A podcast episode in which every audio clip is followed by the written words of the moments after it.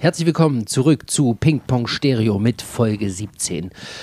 Eurer Machete, die euch durch das undurchsichtige Dickicht der Musikveröffentlichung führt.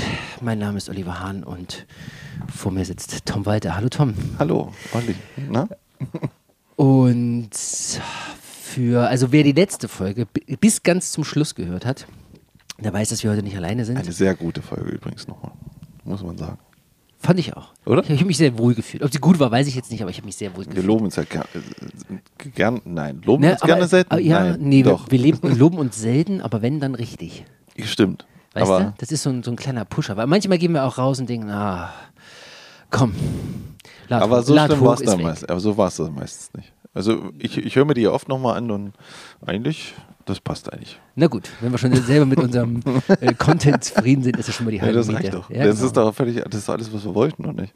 ja, wir wollten ja, Musik. Ja, Ich dachte Nee. über Ruhm und Ehre. Nee. Ach ne, das war mein Ding, das weißt du auch. Achso, okay, ja, stimmt. Du warst Ich ja will auf die Bühne. die Fame die Bitch. große Welt. Ja, Ja. okay. Na gut. Okay. Ähm, jedenfalls, äh, heute wollen wir ein bisschen was anderes ausprobieren. Normalerweise läuft es ja so, jeder von uns gibt sich ein Album, was der andere nicht kennt. Ein Album der Popularmusik, der Rockmusik, des Heavy Metal, was auch immer. Und äh, in dieser Woche äh, nähern wir uns der Klassik an, will ich jetzt mal so frei sagen. Wenn, äh. Ne? Also wir, haben- wir hatten ja immer so ein bisschen so den Wunsch, wir nehmen ein klassisches Album. Unbedingt.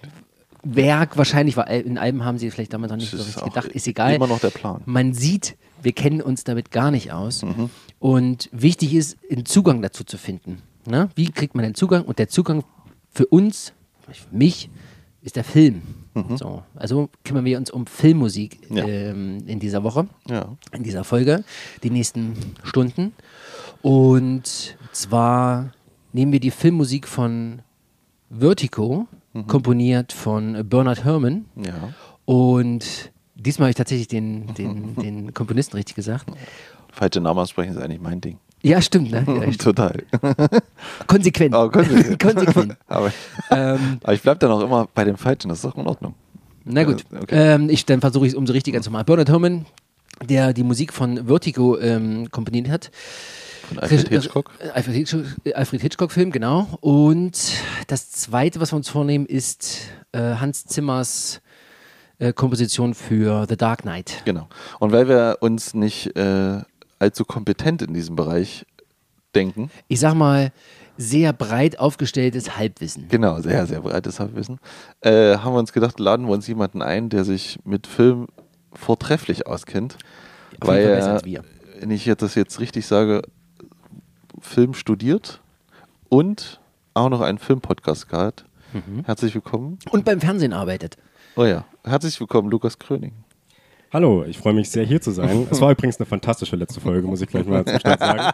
Ähm, Das klingt gar nicht gestellt. Das geht Ja.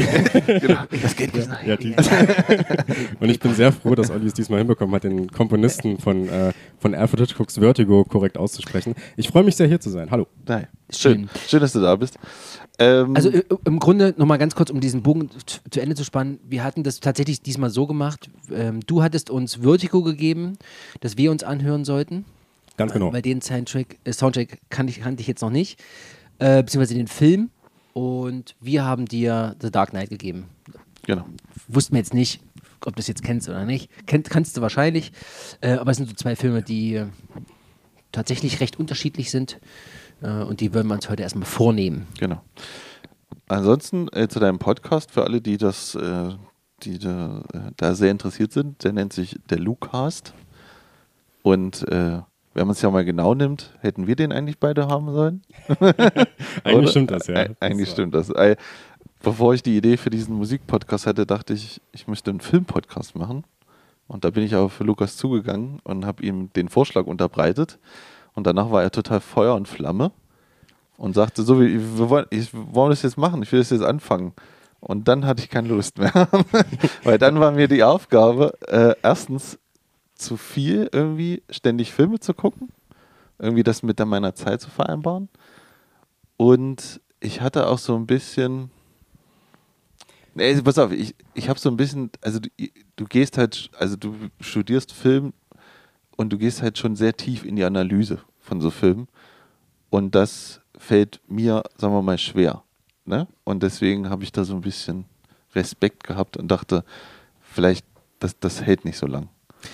Ne? Und Also, also ich bin auf dich zugekommen, habe gesagt, hier, lass mal einen Filmpodcast machen. Dann haben wir uns das erste Mal über Filme unterhalten und dann hast du gesagt, nee, ich hab keinen Bock mehr mit dem Typen nee, zusammen. nee, nee, das Aber, ta aber tatsächlich baue ich jetzt darauf, weil wir hatten mich, wer sich vielleicht noch daran erinnert, wer es gehört hat, die, die Folge mit Konstantin, ähm, haben wir ja festgestellt, dass der Gast wesentlich besser vorbereitet war als wir selber. Genau. Und ähm, tatsächlich habe ich mich da jetzt so ein bisschen drauf ausgeruht, in der Hoffnung, dass, dass unser äh, zweiter Gast wesentlich besser vorbereitet ist als wir. Und wenn ich Du, jetzt so in deine äh, hier so ein bisschen fünf Seiten, durchgucke, fünf Seiten Notizen vor sich ähm, liegen hat, ist es auf jeden ich, Fall so. äh, ich könnte recht haben. Genau. So, das hat sich einmal wieder gelohnt, Hausaufgaben nicht zu machen. Es tut total gut, sowas zu hören. Wo kommt der her? Ja, alles klar, gut, dann halt mal bitte einen Monolog. Ja, ja, genau, so nee. Vertigo. Und 3, 2, 1 und tschüss.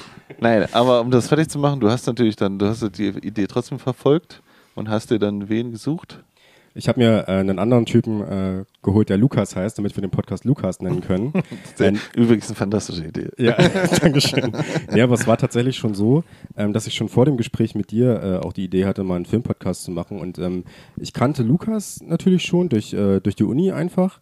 Und ähm, dann, äh, der war genauso filmbegeistert wie ich oder ist das immer noch. Und ähm, da haben wir gesagt, ja komm, machen wir doch einen Filmpodcast zusammen. Und dann haben wir die Idee dann umgesetzt im Anfang letzten Jahres irgendwann, ja. Genau. Und ihr besprecht äh, Filme, also, also ihr habt mal angefangen mit, mit einem sehr aktuellen Film, das war damals 1917. Und danach seid ihr so ein bisschen, habt ihr euch in Regisseur- Regisseure lang gehangelt, sage ich mal. Also ihr hattet Ridley Scott. Ja, also es war wirklich zuerst 1917 und danach war es eher so das Konzept, okay, jeder gibt dem jeweils anderen so einen Lieblingsfilm von ihm. Woher ne? kenne ich denn das? Das ist, das, das ist ja ein Das ist fantastisches ja- Konzept. Ja, überhaupt. Das ist ja, Ja. das ist ein fantastisches Konzept, das Ja. überhaupt ist. ja, das ist eine super Idee, ja. Das Ich habe eine Idee für einen Buch-Podcast. den können wir machen. Ich muss es nochmal ausarbeiten. stimmt. Also ein Videospiel-Podcast, was könnte man da machen? ja, sehr, sehr gute Idee, ja, Ja, auf ja. jeden Fall. Mhm. Ähm, nee, genau, und da war das so Lieblingsfilme und da äh, haben wir jetzt so Pulp Fiction und Gladiator und so besprochen und dann war es zufällig so, dass wir hintereinander relativ viele Filme von Ridley Scott hatten. Okay. Also das war dann Lieblingsfilm von Lukas war Gladiator, dann habe ich gesagt, ja Blade Runner, dann hat er wieder gesagt Alien, so ganz zufällig Okay. tatsächlich. Und dann haben wir gesagt, ja komm, machen wir doch einfach Regisseure. Und jetzt äh, sind wir äh, durch einen anderen sehr hervorragenden Podcast äh, auf die Idee gekommen, doch wieder was anderes zu machen. So wie früher. Ja, so wie Also, früher. Im Endeffekt so wie früher, nur Okay. jetzt eher mit dem Anspruch, dass äh, Genau. ein Film gegeben wird, den der jeweils andere noch nicht gesehen hat. Das war am Anfang nicht die Maßgabe. Also ich kann ja auch nochmal für alle Hörer sagen, also ich habe jetzt die letzte Folge war 2001, Odyssee im Weltall, was ich ja finde einer der fantastisch besten Filme aller Zeiten ist und äh, auch Stanley Kubrick ja einer meiner Lieblingsregisseure ist. Ähm, die lohnt sich sehr. Ich finde, da habt ihr, also auch von der, der ihr seid da, kommt da auf Analysen und so ein bisschen, wo ich noch nicht so dran gedacht habe und so. Olli, wie stehst du denn zu 2001? Kennst du den? Ja, ja. ja War ein ich, schlechtes Jahr. War ein schlecht, ganz schlechtes ja, Jahr. ich. Äh, oh, oh. Aber gut ist ja für New Metal. Hier, hier werden die. ja, Deswegen reden wir heute über. Jahr New Überleitung. Aber Limp Bizkit. Also, äh, nee, tatsächlich ist das so einer von den Filmen, die habe ich gesehen, die ich weiß, aber ich weiß nicht mehr, wie ich die fand. Ich weiß zumindest, dass ich den so gut fand, dass ich die nachfolgende Teil, es basiert ja auf dem Buch, Mhm. Ja. ähm, fällt leider der, der Schriftsteller gerade nicht ein. Arthur C. Clarke. Arthur C. Clarke, danke. Äh, dass ich die beiden nachfolgenden Bücher noch gelesen habe. Also ich habe quasi die, die Trilogie noch gelesen, das weiß ich noch. Okay. Und das ist ganz seltsam, ganz, ganz, ganz eigenartig war. Aber wie ich den jetzt fand, kann ich jetzt gar, gar nicht mehr sagen. Nicht schlimm. So. Schön. Ähm, Jedenfalls, ganz, ganz kurz, das was, was mich jetzt, wir, wir hängen ja immer mal ein bisschen zusammen, Lukas. Was ist so der erste Film, an den du dich erinnern kannst? Der erste Film, an den ich mich erinnern kann. Ja. Oh, das ist eine sehr schwierige Frage. Tatsächlich. Damit ist meine ich jetzt nicht so äh, Fernsehsendungen, Schlümpfe geguckt oder so, sondern Film. Das ist tatsächlich, weil ich. Äh, das ist, das muss eine DEFA-Verfilmung sein, irgendwie so eine DEFA-Märchenverfilmung. Also wenn ich jetzt, äh, wenn du mich so fragst, dann äh, kommt mir direkt tatsächlich eine DEFA-Verfilmung von Der Wolf und die sieben Geißlein in den Ach Kopf, ja. weil ich früher Ja. sehr, sehr viele Märchenfilme gesehen habe durch meine Eltern. Das ist der erste Film, an den ich mich erinnern kann, ja. Okay, du, weißt du den ersten Kinofilm noch? Oh, nee. Das, das, Das finde ich eigentlich eine Da, spannendere Frage. da habe ich tatsächlich überhaupt keine Ahnung. Also ich habe äh, tatsächlich auch ähm, so ein bisschen darüber nachgedacht, weil ich mir denken konnte, dass diese Frage eventuell kommt im Vorfeld. Ähm, aber ich weiß es ehrlich gesagt nicht mehr. Also das, das war dann einfach wahrscheinlich... König der Löwen wie die meisten. Ja, das, nee, da, da war ich ein Jahr. Also da war ich ein Jahr. Ja, stimmt. eventuell. Okay. Äh, nee, aber es war, glaube ich, dann eventuell sowas wie Mulan oder so. Also es war bestimmt irgendeine Disney-Verfilmung, mit Sicherheit. Genau. Okay. Weißt du es denn noch? Weißt du, ja? Nee, ich habe jetzt, ich habe währenddessen, während du gerade gesagt hast, krampfhaft überlegt, was, was ja der erste Kinofilm war, kann ich gerade nicht sagen. Tatsächlich habe ich König der Löwen nicht im Kino gesehen, das weiß ich. Aber was, was war im Kino? Was war im Kino? Ich stelle mir gerade vor, dieses schäbige Nordhäuser Kino vor. Hm. Ist immer noch so. Ja, ich weiß. Wo gibt's das noch? Kein, kein Ach, okay. Enge Das ist, Dinger. sieht ist- genau, also die, die Seele sind doch genau dasselbe wie. möchte man 90ern. irgendwo von links nach rechts müssen alle aufstehen. Entschuldigung, Entschuldigung, ah, Entschuldigung, ah, warte, Also- Entschuldigung, Entschuldigung. Also die gehören auch nicht zu irgendeiner Kette wie Sinister oder so. Haben sie mal gehört, Ja. haben sie dann verloren und sind jetzt äh, privat. Oh, okay. Eigentlich, eigentlich sympathisch in dem Moment, aber die Preise sind dieselben wie im Sinister. ja, Trotzdem 13 Euro. ja, ja. ich kann mich tatsächlich nicht, nicht dran erinnern. Also, Was war denn dein erster, Tom, im Kino? also weißt du auf je, naja, also ich weiß, dass es auf jeden Fall äh, König der Löwen war, das ist klar. Da Ja. war ich bestimmt dreimal drin mit der Schule. Mhm. Und ich weiß, dass ich mit meinen Großeltern mal in Schweinchen Babe war. Und der müsste ja, ich weiß, war der vorher? Schweinchen Babe. Ich glaube, der war danach. Ich glaube schon. Stimmt, das könnte danach gewesen sein.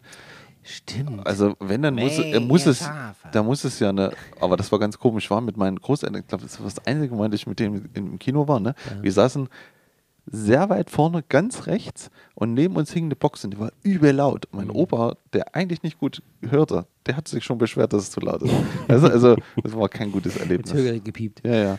Und äh, aber davor muss es ja dann, aber ich meine, gut, guck mal, König der Löwen war 94. Hm. Da war ich gerade so, Free Willy könnte noch gewesen war ich sein. so acht. Oh, Acht. Acht. Mit acht im Kino kann, kommt ja hin. So das erste Ja, Mal. ne? Hm. Naja, gut. Was sind denn so, gibt es denn so, gibt es denn Kinoerlebnisse, an die ihr euch immer zurückdenkt? Weil irgendwas war, also ich Ja. habe ich hab da so zwei, Aber drei. ich schäme mich da ein bisschen. Okay, dann sag doch mal. Umso besser. Ja, das war halt ähm, Titanic. Ja. Ähm, Ich war aber leider in so einer ganz, ganz ekligen pubertären Phase. Also so richtig widerlich so. Und dann immer so, wie so pubertären, pubertierende Jungs so sind, wenn irgendwie so Mädchen in der Gegend sind, die mal völlig durchdrehen. Also, irgendwie ja, nur ja. so, Sie werden totale Romantiker auf einmal Unglaublich, ja genau. Und also unglaublich witzig sein möchten und irgendwelche dummen Sprüche und laut und lachen. Ah, Also richtig unangenehm. Ich stehe Ja. mich jetzt schon, wenn ich nur das erzähle.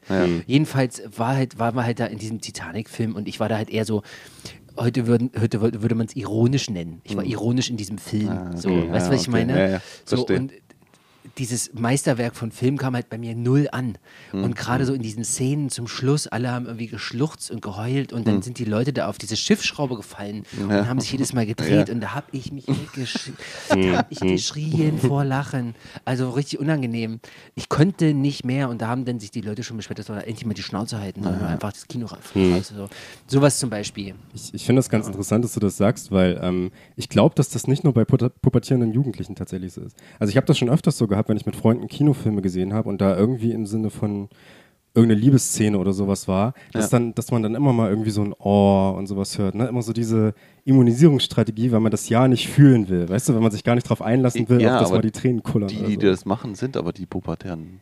Ja, ja, ja. Aber das, aber das äh, beschränkt sich nicht auf ein Alter, will ich einfach nur damit sagen. Weißt du, also das hat man eigentlich bis heute. Ja, ich So, glaube, das ist sowas ähnliches wie, wie Lachen bei Horrorfilmen im Kino. Ich war einmal Ja. bei einem Horrorfilm im Kino.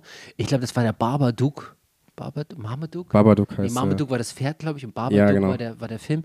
Und irgendwie, ich fand den, fand den gar nicht schlecht, den Film. Der war völlig okay, hab ich auch irgendwie mitgenommen. Aber irgendwie haben zwischen Leute, zwischendurch die Leute angefangen zu lachen. Hm. Und ich habe das nicht verstanden. Also warum lachen die jetzt alle? Das, das tötet die Stimmung ohne Ende. Hm. Und dann habe ich erst irgendwie hinterher so ein bisschen nachrecherchiert, was das ist. Weil ich, ich fand das irgendwie seltsam. Hm. Und offensichtlich kommt das häufiger vor, dass halt in Horrorfilmen gelacht wird. Hm. Verstehe ich auch nicht. Vielleicht haben sie auch einfach parallel irgendein lustiges Bild bei WhatsApp bekommen. Kann auch sein. Gleichzeitig, Sieht man ja auch im ja, Kino okay. immer mehr, leider. Ja. gut, ich will jetzt nicht den Opa raushängen lassen. Aber, aber wie, also, wie, wie, wie findest du Titanic? Lukas? Äh, ich finde, es geht so. Also es, äh, ich habe den tatsächlich länger schon nicht mehr gesehen, aber es ist, äh, das ist aus einer analytischen Perspektive ganz interessant, weil es ja da auch um äh, Auseinandersetzungen mit Klassen geht und so. Ne? Also es ist ja im Prinzip, ähm, muss ja hier diese Klassenfrage ja. übersprungen werden zwischen der ähm, ja, privilegierten Frau und dem äh, kleinen, dem Arbeiterjungen, der aufs Schiff geht. Ähm, und das ist so ein bisschen äh, dieses Ding, was Katastrophenfilme im Hollywood-Kino eine ganze Zeit lang gemacht haben, dass dann irgendwie eine Katastrophe eintritt, damit bestimmte Sachen die eigentlich nicht passieren sollten, in den Augen von, äh, eines breiten Publikums nicht passieren. Also dass zum Beispiel der Eisberg im Endeffekt verhindert, dass die zusammenkommen. Oder man hat es zum Beispiel auch bei, äh, bei so äh, relativ konservativen Filmen, äh, so Katastrophenfilmen wie 2012, oder ähm, Independence Day, mhm. dass immer irgendwie so eine Familie droht auseinander zu gleiten ne? und dass sie sich trennen und dass sie sich äh, äh, ja, streiten und so und dann passiert eine große Katastrophe und alle sind wieder eins und es ist schön, auch wie in Day After Tomorrow. Ja gut, das ist aber nur auch klassisches Drehbuch. Gesitz. Ja, ja, ja, so ein bisschen. Ja, ja. Ähm, ich, also ich war zum Beispiel nicht im Kino bei mhm. Titanic, weil ich den, äh, das war mir zu viel. Ne? Das war mir auch, da war ich auch in so einer Phase, wo ich so eine Liebesschnulze nicht sehen möchte. Ja, ja, mhm. Und dann habe ich den aber so Jahre später auf VHS oder so bei meinem Vater an Samstagabend. Mein Vater war immer so jemand, der hatte immer gute Dolby Surround Anlagen und so, mhm. weißt du? Mhm. Und da den auf dem großen, großen Fernseher, ich war begeistert. Ich war wirklich begeistert, weil ich dachte mir so, ja, das ist halt doch nicht so scheiße, wie man immer dachte, weißt du? Mhm. So als, da dachte man, oh, so ein Rotz, weißt du, so als, ja, weil das halt wollte man nicht diese, sehen, diese, so, ne? Diese Poster auf der Bravo genau, gesehen genau. Mit, mit, dem geschmalzigen genau. Leonardo DiCaprio, wo du denkst, mein Gott, der soll runter, niemand will den sehen. Und ja. heute stellt sich raus, einfach einer der besten Schauspieler, den wir haben. Aber, weißt du, so, aber, aber weißt du, dass ich dieses Klischee von ihm noch ganz, ganz lange hatte? Ewig mhm. Zeiten. Da hat er noch, da hat er schon richtig gute Filme gemacht. Da dachte ich mir immer noch, ach komm, DiCaprio, was will der denn? Mhm. kann doch nichts, weißt du? Das war immer noch, das war immer so im Kopf drin, bis der, ja. bis der dann wirklich mal Okay, jetzt, weißt du, mhm. jetzt habe ich verstanden. Ich hatte, ich hatte hier ähm, äh, irgendwo in Gilbert Grape geguckt, hier äh, ja, äh, irgendwo in Iowa. Hm. Und da ist ja Johnny Depp die Hauptrolle Stimmt. und ähm, Leonardo DiCaprio als Junge. Das war sein erster. Seine, genau, seine erste Rolle als Kind. Und da hat er diesen, diesen behinderten ja. Bruder gespielt. Ja wahnsinnig also, gut. Ja. Und da habe ich dann, also später auch erst danach erst mitbekommen, wie, wie gut der war eigentlich. Mhm. Ne? Also auch, ich kannte ihn ja auch nur durch diese Titanic-Filme. Mhm. Und halt ja ganz offensichtlich hinterher. Ähm, Diese Titanic-Filme, die mehrere, Teil 3. Ja.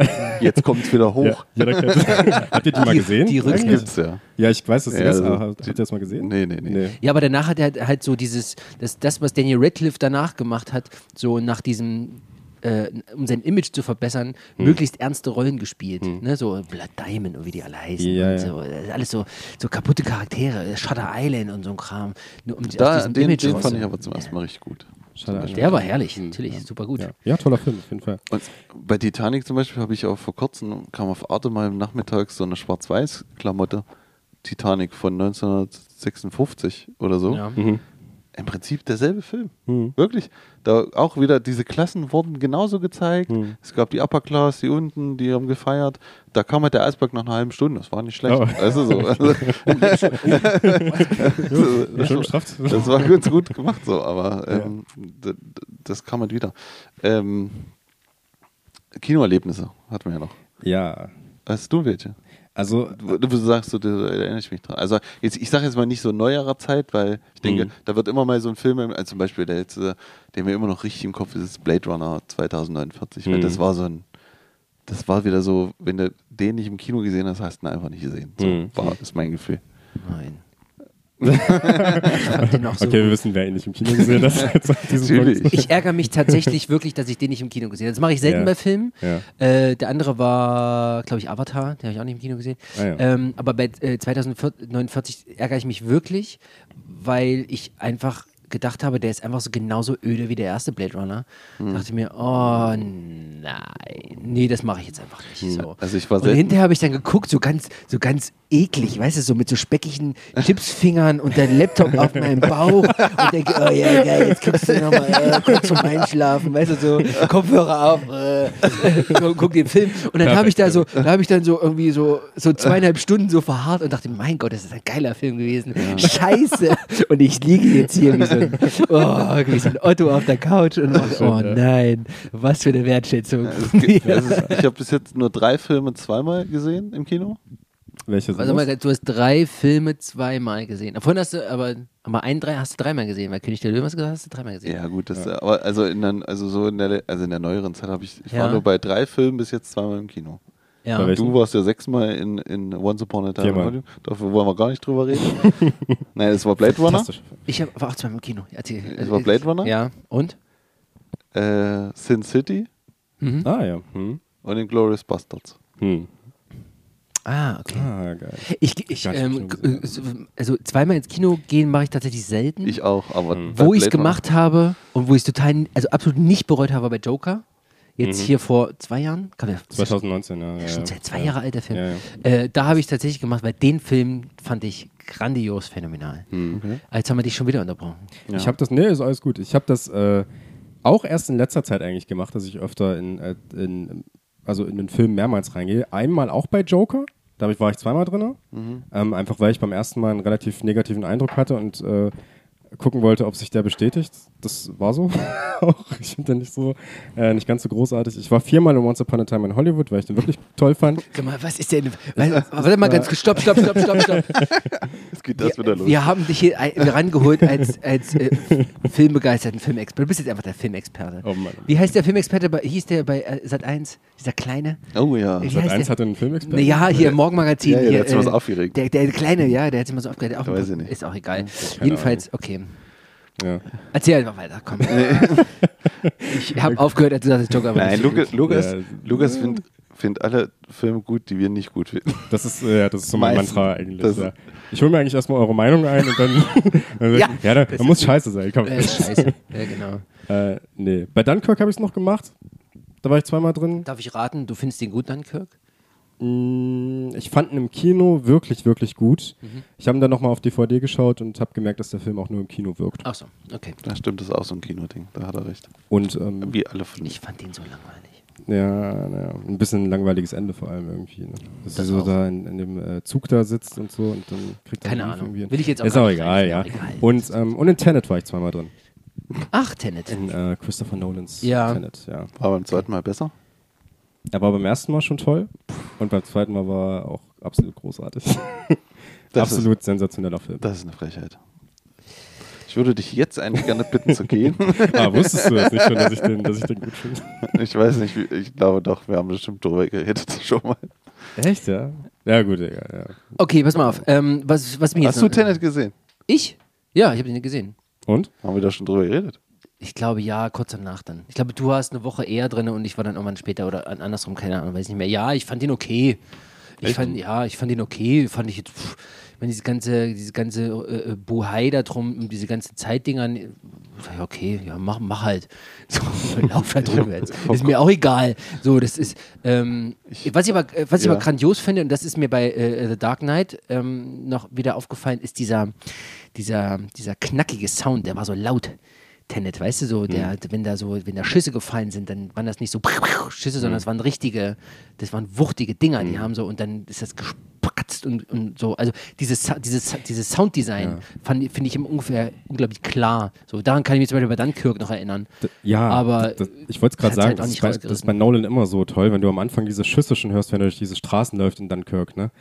Oder dann auch, wenn, ähm, wenn sie dann am Strand sind und diese Flieger da über dem Strand kreisen und es sich fast anhört wie so ein, wie so ein Nazgul aus Herr der Ringe, der dann kre so kreischt, wisst ihr? Das war so meine Assoziation da. Ja, aber mal ganz ehrlich. Also ich war im Kino bei Tenet, ne? Ja. Ja.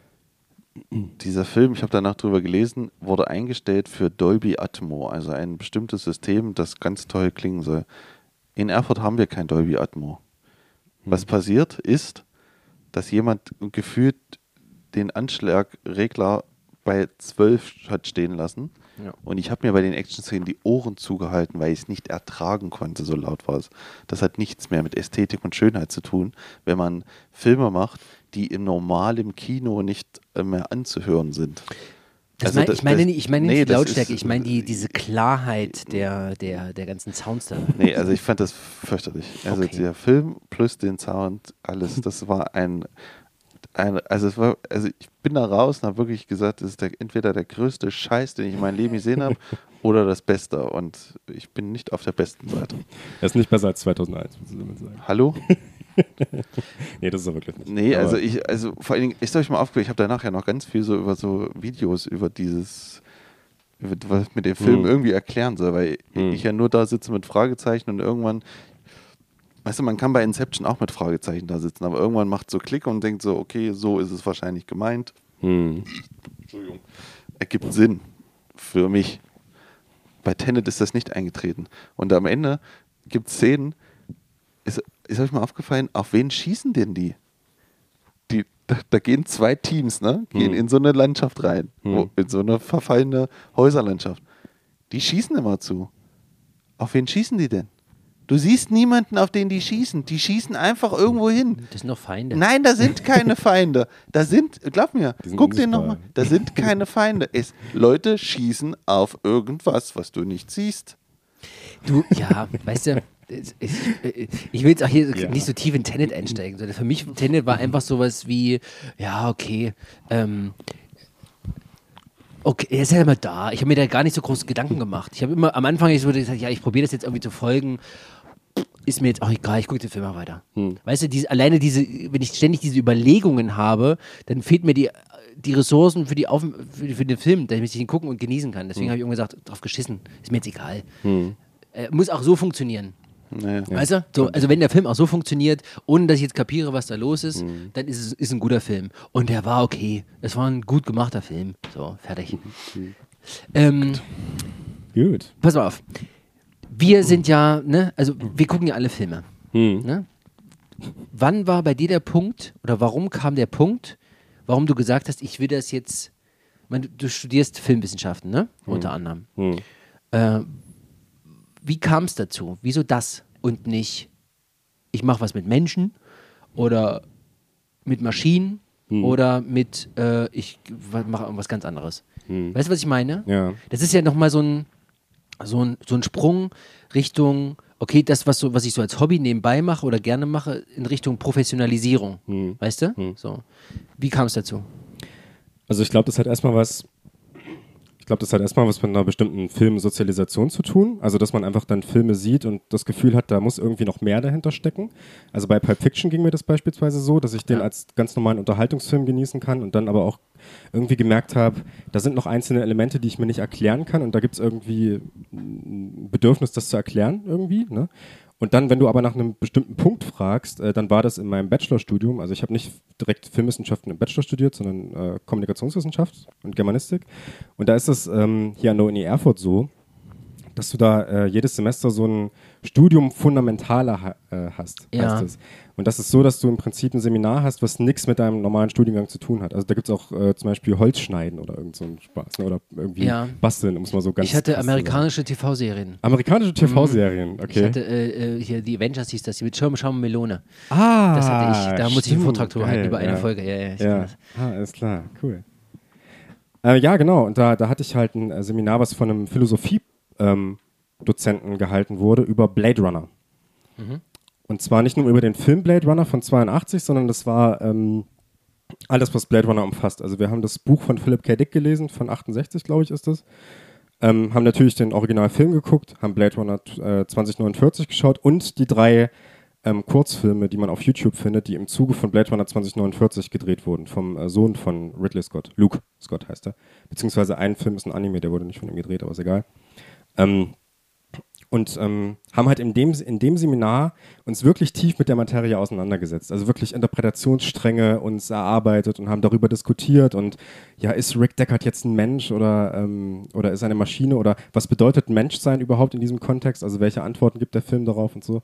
Und das war hyper interessant und ähm, habe dann einen Vortrag halten dürfen zu Blade Runner äh, 20, 2048. Das war einer der Kurzfilme. Der geht nur sechs Minuten lang und habe während der Analyse dieses Films festgestellt, wie unfassbar viel da drin steckt. Also schon in, äh, in Kamerabewegungen, in kleinsten Details, in kleinsten Objekten, Gegenständen, die man da im Bild irgendwo findet und äh, in der Anordnung und so und in den Dialogen. Und habe dann ähm, einen Vortrag draus gemacht und eine äh, Hausarbeit drüber geschrieben, nur über diese äh, sechs Minuten einfach. Ne? Ähm, und das war dann so der Augenöffner, wo man dann gemerkt hat, okay, so tief kann man da reinsteigen, in so, ein, in so eine kleine Minutenanzahl schon von Film. Ähm, das interessiert mich und dann habe ich äh, halt äh, angefangen, in Jena Kunstgeschichte zu studieren und Filmwissenschaft. Das ist ja ein Studiengang. Hast du gewechselt, sozusagen? Genau, ich habe den Bachelor hier in Erfurt zu Ende gemacht und Ja. äh, bin dann nach Jena, um den Master da zu machen. Die haben mich da direkt genommen. Was, das ist immer so diese typische Frage, was macht man mit, was würde man mit dem Abschluss dann machen? Mit Filmwissenschaft. Also was, was ist das?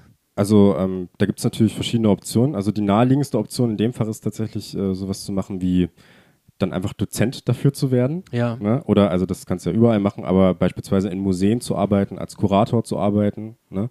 Ähm, was mich jetzt eher daran interessiert hat, ist in Journalismus zu gehen.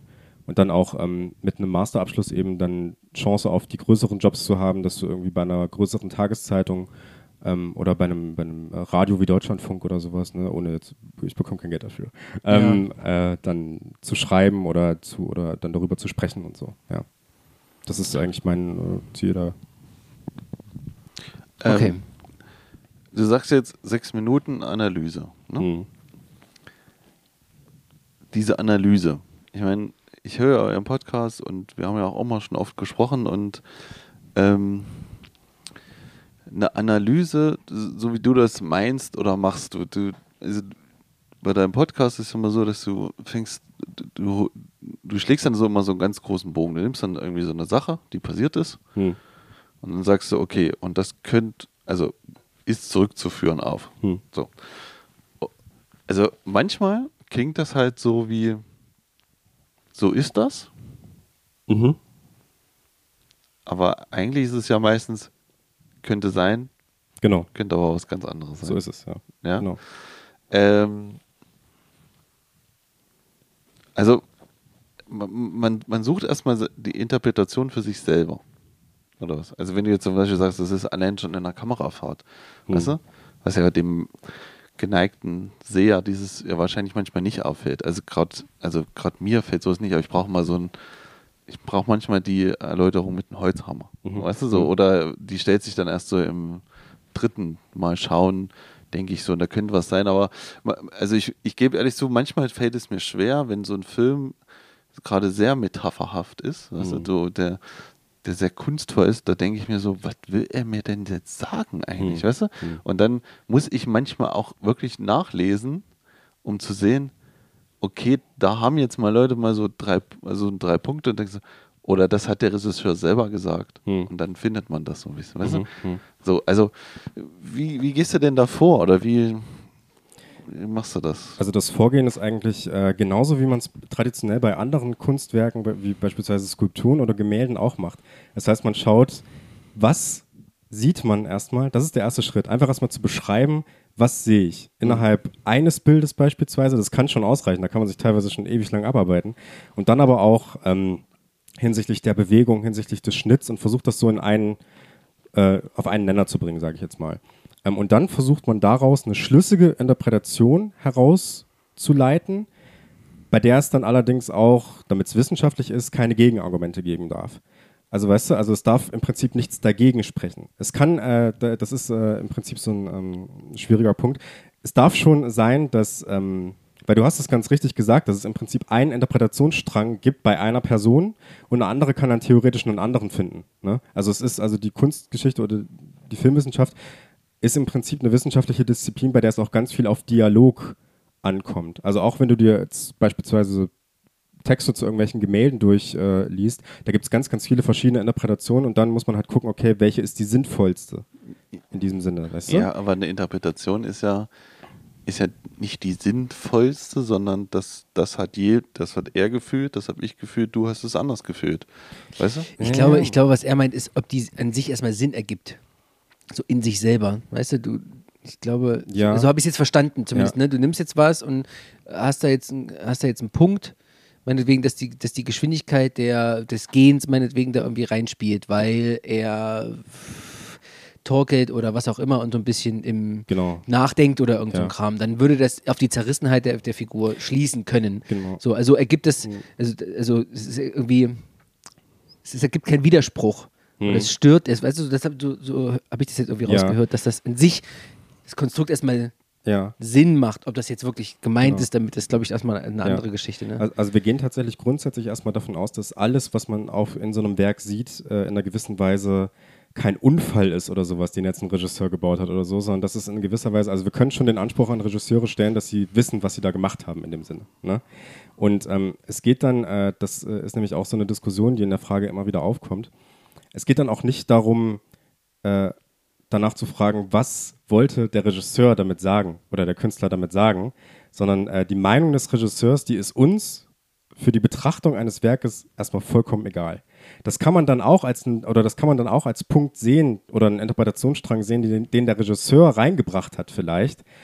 Aber grundsätzlich kann man da, äh, sagen wir, auf so ein äh, Werk kann man komplett frei, unabhängig von irgendeiner der Meinung von jemandem, der daran beteiligt ist, draufschauen und ähm, sozusagen eine eigene Analyse, eine eigene Analyse rausziehen.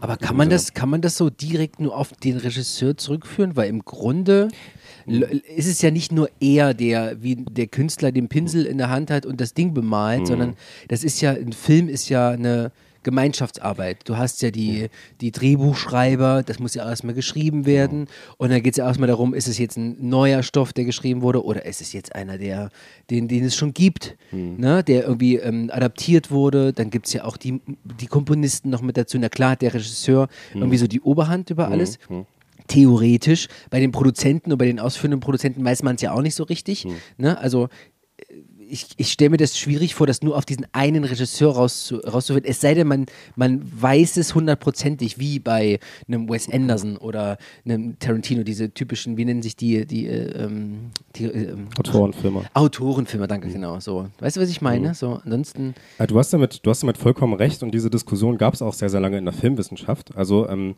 das weiß ich ja. Das weißt du.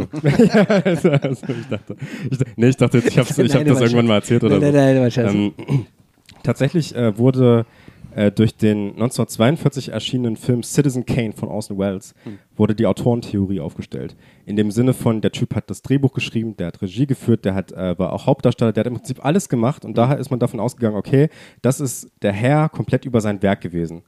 Ähm, und dann hat man lustigerweise, kam ja dieses Jahr ein Film raus, äh, Mank, ne, von äh, David Fincher auf Netflix, der im Prinzip diese ganze Geschichte rund um Citizen Kane behandelt hat, wo es um den äh, Drehbuchschreiber Herbert Mankiewicz ging. Mhm.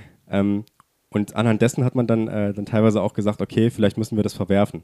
Man hat es aber dann generell oder in, in meist oder so, zumindest ist das so ein breiter, ähm, ja, hat man sich so ein bisschen drauf geeinigt in der Filmwissenschaft, dass man eben genau, wie du es gesagt hast, eben nicht mehr davon ausgeht, dass es ein Künstler, der alles gemacht hat, sondern es ist eine Gemeinschaftsarbeit und deswegen ist zum Beispiel auch davon auszugehen, dass die Meinung von einer Person, die diesen Film gemacht hat, ähm, eigentlich nicht so wirklich was wert ist. Wir haben uns das tatsächlich, äh, wir haben auch in einer Folge von Lukas mal so ein bisschen darüber gesprochen, als es um Full Metal Jacket ging. Ähm, und äh, es gibt in der Literaturtheorie so diesen, äh, diese der Autor ist Tot-Theorie, also im Sinne von, ähm, es gibt nicht diesen einen Autor, der intendiert das alles aufgeschrieben hat, ne, sondern es ist immer auch ein äh, Zwischenspiel aus seiner Psyche und das, äh, die er nicht kontrollieren kann und so weiter und so fort. Das ne? Unbewusste. Genau, das Unbewusste. Mhm. Und im Prinzip ist das das, was äh, Stanley Kubrick uns in Shining auch sagt, wenn er sozusagen äh, in der, ein kleiner Spoiler, wenn er am Ende der ersten Hälfte des Films diesen Typen, der diese ganzen Kadetten äh, auf ein Ziel einschwören, woll einschwören wollte, sodass die alle einem Strang folgen sozusagen. Full Metal Jacket. Full Metal Jacket, ja. Ach, ich habe Shining gesagt. Ach, Entschuldigung, ja, sorry. Ja. Weil wir auch über Shining, da bin ich durcheinander gekommen, ja. Also der die alle so auf ein Ziel einschwören wollte, dass im Prinzip genau dieser Typ dann am Ende von seinem äh, Fehlversuch sozusagen, diesem äh, größeren, dickeren, ich weiß den Schauspielnamen jetzt gerade nicht, leider. Private Paulo. Ja, genau, den Schauspieler ja. habe ich jetzt nicht äh, genau. The, the Nephew, no. Ja, ja, so, irgendwie so ähnlich. Ja. Ah, ja. Hm. Ähm, dass der erschossen wird. Also wirklich im Sinne von, der Autor ist tot. Und dann ist es interessant, dass in der zweiten Hälfte des Films auch diese ganze Ordnung, die man in der ersten Hälfte gesehen hat, eigentlich sich so ein bisschen verteilt und dass das nicht mehr so funktioniert. Ja, okay. Okay, ne, also, nee, ein bisschen nee, sehr lang. Nee, nee, nee, nee, ist das gut so. Ich wollte das ja einfach, das wollte ich ja unbedingt mal wissen. Hm. Ähm, Man braucht ja auch eine Herangehensweise, ne? Also, weißt du, wenn irgendwie jetzt. Also manchmal, Text, manchmal, wir hatten ja, wir haben ja schon oft über Filme geredet und manchmal habe ich, weißt du, da geht so eine Analyse bei dir los und ich denke mir so, oh Mann, ey, das ist aber auch jetzt viel zu viel, so, hm. weißt du, so, so Verdacht, so, so ein bisschen, der Film ist so ein bisschen zerdacht. Weißt du, so. Mhm. Aber natürlich gehe ich da ja ganz anders dran als du. So, aber das ist, ist ja okay, ich, aber ich verstehe den Punkt irgendwie, wo man da so hin will, aber manchmal, ähm, ich, ich gucke halt Filme, weil ich den so fühle. Irgendwie, weißt du? Und, Mhm. Ja, ja, ja. und dann ist das für mich entweder gut oder nicht Mhm. gut. Und ich weiß schon, dass manchmal viel dahinter steckt, wo ich mir dann halt keine Gedanken drum mache. Mhm. Aber was ich eigentlich mal wissen möchte, wo ist denn der tiefere Sinn bei dem Film? Ey Mann, wo ist mein Auto? Oh Gott, oh Gott, oh Gott, oh nein, Gott. nein, ich wollte nur, ich wollte nur einen Witz machen. Den habe ich schon ewig nicht mehr Ich, gesehen. gucke mal, ich habe den noch nie gesehen, aber Du hast ihn noch nie gesehen? nee, ich habe den noch nie Ah, gesehen, weil ich komm, mir denke, oh, was soll ich denn gehen? Aber gut, ich hole mir mein Bier. Hatte jetzt, kann früher machen, hatte jetzt Gut, mal. dann mache ich kurz die Zusammenfassung vom Film. Nein. ähm, du, äh, Analysieren ich wir jetzt den Film nicht, keine einfach mal. Ahnung, ist egal. Ähm, du bist jetzt zusätzlich bist du jetzt noch äh, nebenjobmäßig im, beim Fernsehen unterwegs. Ja, ist ein Studentenjob, ne? Also, Naja, äh, Nebenjob halt. Genau, Nebenjob. Was richtig. machst du da? Beim MDR, ich bin äh, Tonassistent, um mir so ein bisschen die Sporen zu verdienen. Äh, Tonassistent. Das, äh, soll ich sagen? ja, bitte, bitte. Ich finde das, ich find das total spannend, weil im Grunde ähm, ist so dieses, der Blick hinter die Kulissen, egal wie, fand ich schon immer faszinierend. Und wenn ich dann irgendwie mit der, mit der Schulklasse irgendwie, waren wir auch mal wie beim MDR oder mit dem Kindergarten irgendwie, also ich, da war ich Erzieher irgendwie äh, und waren wir da und da fand ich das spannender als die Kinder selber, weil ich dann so die Kameras gesehen habe auf diesen, auf diesen äh, Rollen da drauf, die dann hoch und runter gemacht werden und die Teleprompter und das Studio und so. Ich finde es, ich finde es hat so eine, Ah, es hat doch so eine, so eine Magie, irgendwie so ein Fernsehstudio. Und dann, weißt du, du siehst ja im Grunde, siehst du ja eigentlich nur diesen Bildausschnitt mit Guten Tag, meine Damen und Herren, das ist, was auch immer, Tagesschau oder so. Ja, Und, aber dieses ganze Drumrum, was da so dran ist, das, das finde ich, das finde ich gut. das ist sehr faszinierend, ja. Also gerade am Anfang ist Was, es sehr faszinierend. was, was machst du da? Was ist deine Aufgabe? Also Tonassistent bedeutet im Endeffekt, ich arbeite zusammen mit dem Toningenieur, der, äh, das ist der coole Typ, der hinterm Pult sitzt und den alle immer bewundern, ey, was, die ganzen Knöpfe, die beherrscht so, du. ja. Du weißt wirklich, was bei, du weißt Äh. wirklich bei jedem, was das bedeutet, ne? Ja, so ja. wie man es äh, so ein bisschen auch bei, vielleicht aus eurer Branche, aus der Musik kennt. Die Typen hinter dem Mischpult, ja, ja. Genau, klar. ja. ähm, und im Endeffekt ähm, ist die Aufgabe erstmal die Geräte, also im Sinne von Mikrofone und sowas zu, zu prüfen, ähm, was weiß ich, Batterien zu checken und dass sie alle in Ordnung sind, nicht kaputt sind und so. Und dann die Moderatoren zu verkabeln. Das ist tatsächlich der Job, ja. Die kriegen dann die, ah, warte mal, ich, ich, den Ausdruck hatte ich schon mal. Die kriegen dann die Funke? Nee. Nee, Funke? naja, wir sagen Nee. einfach Mikro dazu. Achso, okay. Also, ich dachte, jetzt könnte ich mit zum Insider, weißt du so. Ich habe jetzt echt gewartet, hä, hat der haut jetzt irgendeinen Begriff aus, den ich gar nicht kenne? Oder? Ja, das finde ich immer faszinierend. Ja. Ja. Ach ja, herrlich. Gut, okay, was, ähm, wie oft bist du da so? So ungefähr achtmal im Monat. Also das ist so ein Job, den man sich halt mit anderen Studenten einfach einteilt. Und die haben das dann wahrscheinlich irgendwann mal so gemacht, damit die auch ähm, ja, so Studenten einstellen können, damit die sich so ein bisschen was dazu verdienen. Ne? Ist ja auch öffentlich-rechtlich und so. Bist du speziell für eine äh, Sendung oder irgendwas vorgesehen oder wechselt das? es, also das macht so eine, also ich bin eigentlich nicht beim MDR angestellt, sondern bei der Technikfirma MCS, ähm, Media and Communication Systems heißen die. Achso, und die wurden, die äh, hat Genau. sich äh, MDR rangeholt. Genau, die sitzen im selben Haus Mhm. und da kennt sich auch jeder. Das ist im Prinzip wie eine Firma, wenn man ehrlich ist. Ne? Ähm, und äh, das sind verschiedene Sendungen. Hauptsächlich das äh, täglich äh, gesendete Thüringen-Journal, Mhm. ähm, ne, wo es die aktuellen Nachrichten aus Thüringen gibt. Und dann aber auch ähm, vor allem Kika-Produktionen wie das Baumhaus Mhm. ähm, oder äh, was mache ich noch so? Oder noch so, so Sendungen wie Fakt ist. Auch das ist so eine einmal im Monat hier in Erfurt gedrehte Talkshow, wo es zu einem bestimmten politischen Thema ähm, was gibt. Da werden dann auch Leute eingeladen, Politiker oder irgendwelche Leute aus der Wirtschaft, die dann über irgendein Thema sprechen. Wir haben auch mal die, ähm, ähm, die, äh, die Landtags, die Landtag, Land, Landtagswahl, oh Gott, Landtagswahl haben wir auch mal begleitet. Und da waren halt auch die ganzen Spitzenkandidaten der Parteien mal da und so. Ja. Bist du denn die ganze Zeit vor Ort oder sagst du hier, äh, Lukas, komm mal her, wir brauchen jetzt ein, ein paar Mikrofonier und dann kommst du hin, dann schiebst du dir da die Mikrofone unter dem Jackett durch und dann gehst du wieder. Nee, oder wie tatsächlich- läuft das? Tatsächlich ist man die ganze Zeit vor Ort. Man ist da ab 16 Uhr vor Ort, Ja. ähm, darf dann warten bis, äh, bis 16.30 Uhr, dann gibt es eine Besprechung. Dann wartet man bis äh, zur sogenannten Schalte. Also es gibt so eine Sendung, die heißt MDR um 4. Ja. Und da wird halt, ähm, wird glaube ich aus Leipzig gesendet. Und da wird halt, ähm, sagen die Moderatoren aus den drei Hauptsendungen, also Thüringen-Journal, Ja, ich hab's schon mal Sachsen-Journal, gesehen, Sachsen-Journal, ja, ja, ja. sagen, um was es in der folgenden Sendung gehen wird. Dafür werden die einmal kurz verkabelt. Ja. Dann wartet man wieder bis zur Sendung, die geht 19.30 Uhr los und dann, ähm, Ach so, okay. genau, und dann wird gesendet. 19 Uhr geht die los. Nicht 19 Also hauptsächlich warten. Ganz ja, viel warten. Man hat sehr viel Zeit, um äh, so Sachen für die Uni zu machen.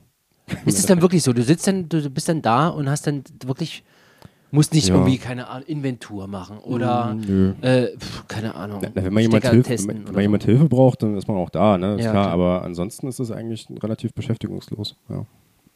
Okay. Hm. Was wären so in, in der Fernsehbranche, was, was könntest du dir denn vorstellen? So idealerweise, wenn ich jetzt dem Finger schnippen könnte, was würdest du da übernehmen? Ich hoffe, das Oder hört Film. Oder Filmbranche. ja, also äh, tatsächlich äh, auch im Sinne von Kritiker. Also es gibt ja so eine äh, Kinosendung, also so ganz kurze Kinoempfehlungen ab und zu mal im äh, Thüringen Journal. Mhm. Das sind so Sachen, die ich ganz gerne mal machen würde, weil ich äh, finde, dass da nicht besonders gute Filme empfohlen werden immer. Ich hoffe, da jetzt keiner zugehört. ja, aber ist auch egal. Ähm, äh, ich finde die, diese Filmbesprechungen, die sind zwar relativ kurz und so, ne, und, ähm, aber ich finde auch, das sind immer nicht Filme, die man unbedingt ja, gesehen haben sollte. Also wenn man da sieht, was da empfohlen wird und was da zeitgleich im Kino manchmal kommt, da fasst man sich schon so ein bisschen an den Kopf. Kennt ihr noch die, die, die, die Kino-News-Besprechung mit Thomas Gottschalk auf RTL aus dem Disneyland? Das klingt fantastisch. ich habe noch nie davon gehört. Die kenn ich. Kennst du, oder? Da war immer Mickey Mouse. Ja. irgendwie, Da war immer, ja, stimmt, Ne? stimmt, ja. Also Thomas Gottschalk sitzt im Disneyland in Orlando wahrscheinlich Ja. oder so. Ganz Und- große F- Fahrten immer mit der Kamera. Genau, So, hat Mickey Mouse Fahrt. immer ge und dann immer sitzt er gewunken. da und in seiner geilen Art und Weise, wie Thomas Gottschalk damals so war, ne? ja und hier, kommen hier der neue Film und da ist Jurassic Park, weißt du, und Mhm. das ist und wer und die Technik und ne, und und, ne? Mhm. und ja, mein Liver und und dann und, und dann kommen dann da so Ausschnitte und so ein halb Making of Hm. und dann kommt, äh, weißt du, und dann hat man, hat man noch, einen sehr ja. guten Eindruck schon von dem Film. Eigentlich, eigentlich hat man schon fast alles gesehen auch. Das ist dann das ist der Nachteil gewesen, aber das Die war Story gut. erzählt kurz. So. Das war gut, ja. Ja. Ja, gut. Ähm, Sada, du, oder hast du noch was? Du, Nee, ich hätte jetzt fast gesagt, wir können ja jetzt mal langsam mal in nee, noch nicht machen. ganz. Okay. Ähm, Dann machen wir weil eigentlich würde mich noch mal interessieren, also dieses ganze, ähm, was bedeutet euch Film oder so? Also, weil, ähm, ich meine, wenn ich hier so sitze bei mir, dann äh, ist da eine riesengroße Wand mit Platten und da drüber ist eine riesengroße Wand mit Filmen. So, und das, ähm, und das hat ja schon irgendwie, das macht, also ich habe schon, macht das ja einen großen Teil von mir aus, wo ich sage, äh, Film interessiert mich sehr. Aber ich habe jetzt auch so langsam das Gefühl, ich habe alles, was richtig gut ist, gesehen. Und ich, mu- man muss jetzt so in diese Indie-Abteilung gucken, weißt du so, Mhm. weil so die meisten Klassiker habe ich so abgehakt. Und ich muss ja für meinen Teil, ich bin immer der Typ, der ich mag, ich mag dieses alte Hollywood-Blockbuster, diese Filme, die dich so mitnehmen. Star Wars, Indiana Jones, Spielberg, alles, wo du, was so ein rundes Filmerlebnis gibt, ja, was es heutzutage nicht mehr oft gibt. Es gibt, ich finde, es gibt halt so im, im Jahr, gibt es diesen ein oder maximal zwei Filme, die das noch schaffen. Ne? Und vor allen Dingen, wenn halt Filme groß werden, wenn wir über Blockbuster reden, dann haben wir die letzten Jahre nur über äh, Superheldenfilme geredet, was fürchterlich war, weil das nicht für mich nicht diesen Appeal hat, dieses, das hat nicht, es fühlt sich nicht so an wie diese alten Blockbuster. Und deswegen wollte ich eigentlich mal fragen, was das bei dir eigentlich ist, was dich so, weil du, du bist ja auch Filmkenner, Olli, oder? Nebenbei. Ja, Also, ja, ja, ja. Also wir haben uns auch schon oft über Filme unterhalten und ich wollte einfach mal fragen, wo das bei dir so herrührt, was so deine vielleicht aus der Jugend sind oder wo der Knackpunkt war oder wo hast du dann zum ersten Mal gemerkt, was ist denn so Film irgendwie? Weil ich kann das genau datieren und deswegen wollte ich das bei dir mal. Bei mir ist es tatsächlich in erster Linie erstmal eine, eine geile Geschichte. Also ich mag es, unterhalten zu werden. Ich lese gerne Bücher, ich höre Hörbücher ohne Ende, äh, ich ähm, gucke mir die Filme an, ich gucke auch Serien, ich brauche eine geile Geschichte. Und das, da, da brauche ich gar nicht mal viel. Ja. Das, muss, das, muss nicht, ähm, das muss nie episch sein. Und, das, und ich fange meine Filme auch nicht äh, erst ab 65 Millionen Euro äh, Budget an oder Nee, sowas. nee, weißt du so? ja, Ich brauche erstmal eine, eine gut erzählte Geschichte. Ja. So. Und eine, die, die irgendwie was mit mir macht. Weißt du, der, der, der ich dann irgendwie so gerne folge. Ob das jetzt nur ist, weil ich denke, oh mein Gott, was ist, oh Gott, oh, oh mein Gott, oh nee.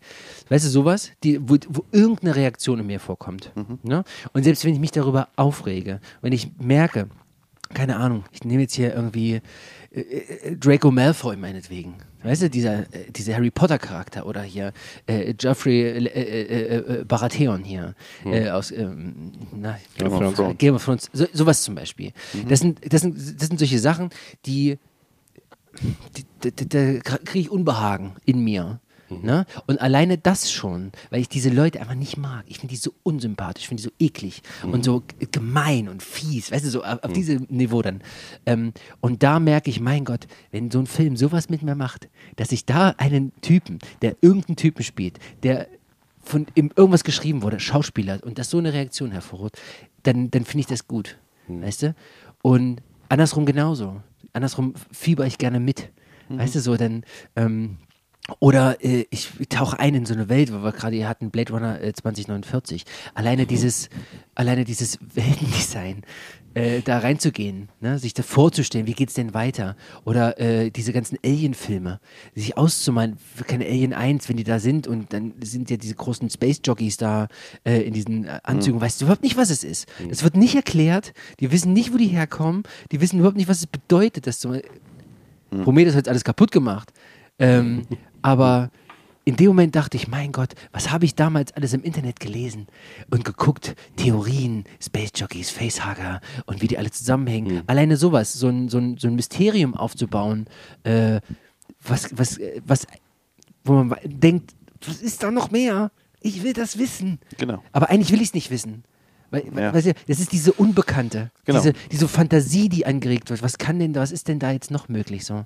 Und das finde ich so geil. Genau, und das beste Beispiel für mich ist ja, äh, was heutzutage äh, gefühlt kein, es kann keiner mehr so, solche, solche Sachen schreiben oder so ein Mysterium oder weißt du, einfach mal was stehen lassen, ohne eine Erklärung dafür zu bieten. Sowas gibt es heute Ja. nicht mehr. Ja. Weil äh, der beste Satz für mich ist immer noch aus Star Wars, äh, ne, Krieg der Sterne. Da sagt, sitzt, ist Luke da, Obi-Wan Kenobi sitzen zusammen und dann sagt, er sagt einen Satz, er sagt, ja, dein Vater hat ja damals in den Klonkriegen gekämpft. Was? Was sind die Klonkriege? Wo? Warum? Was ging da los? Wer mit wem? Warum? Weißt du, es ist, es macht so eine Welt auf, so ein Pup. Ne? Oder er sagt, was ist denn die Macht? Die Macht ist überall. Sie durchdringt uns. Sie ist hier, sie ist das, sie ist die Verbindung zwischen. Das ist alles. Das ist alles, was du gehört hast. Das hat auch gereicht, weißt du?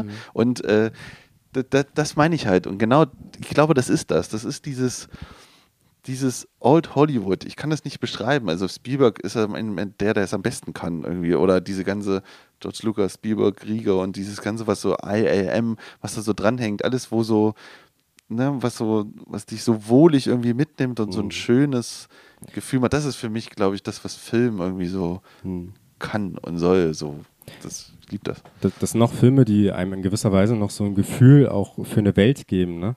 Also wo gewisse Sachen einfach mal dauern und wo man sich einfach äh, Zeit nimmt für die Reise. Ne? Also so transitorischen Raum, sagen wir dazu.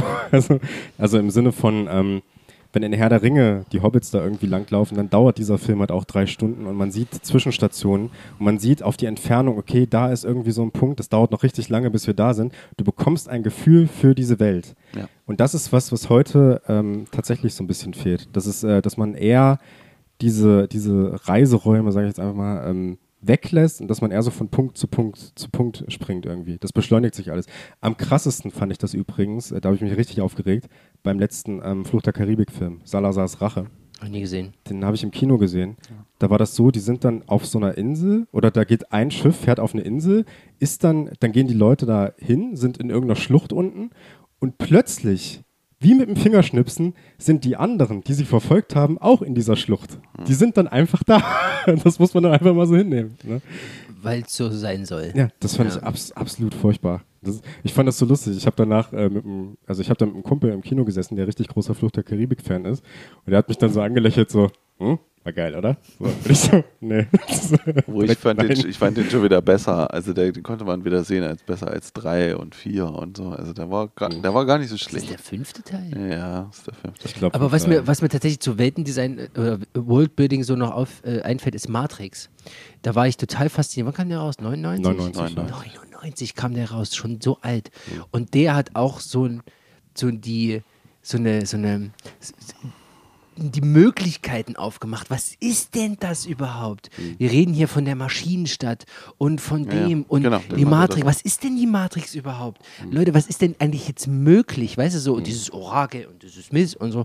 Das war alles irgendwie mit drinne und alles so ein bisschen so semi-philosophisch verschwurbelt dahingepackt.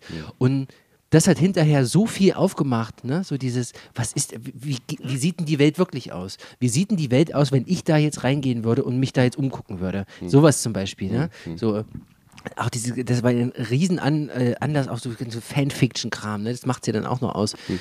Und die Nachfolgefilme, die haben es dann eigentlich im Grunde eigentlich nicht besser gemacht. So, Bald kommt, bald kommt der vierte Teil. ja, Ja, super, ein super Pain bestimmt. braucht die Welt.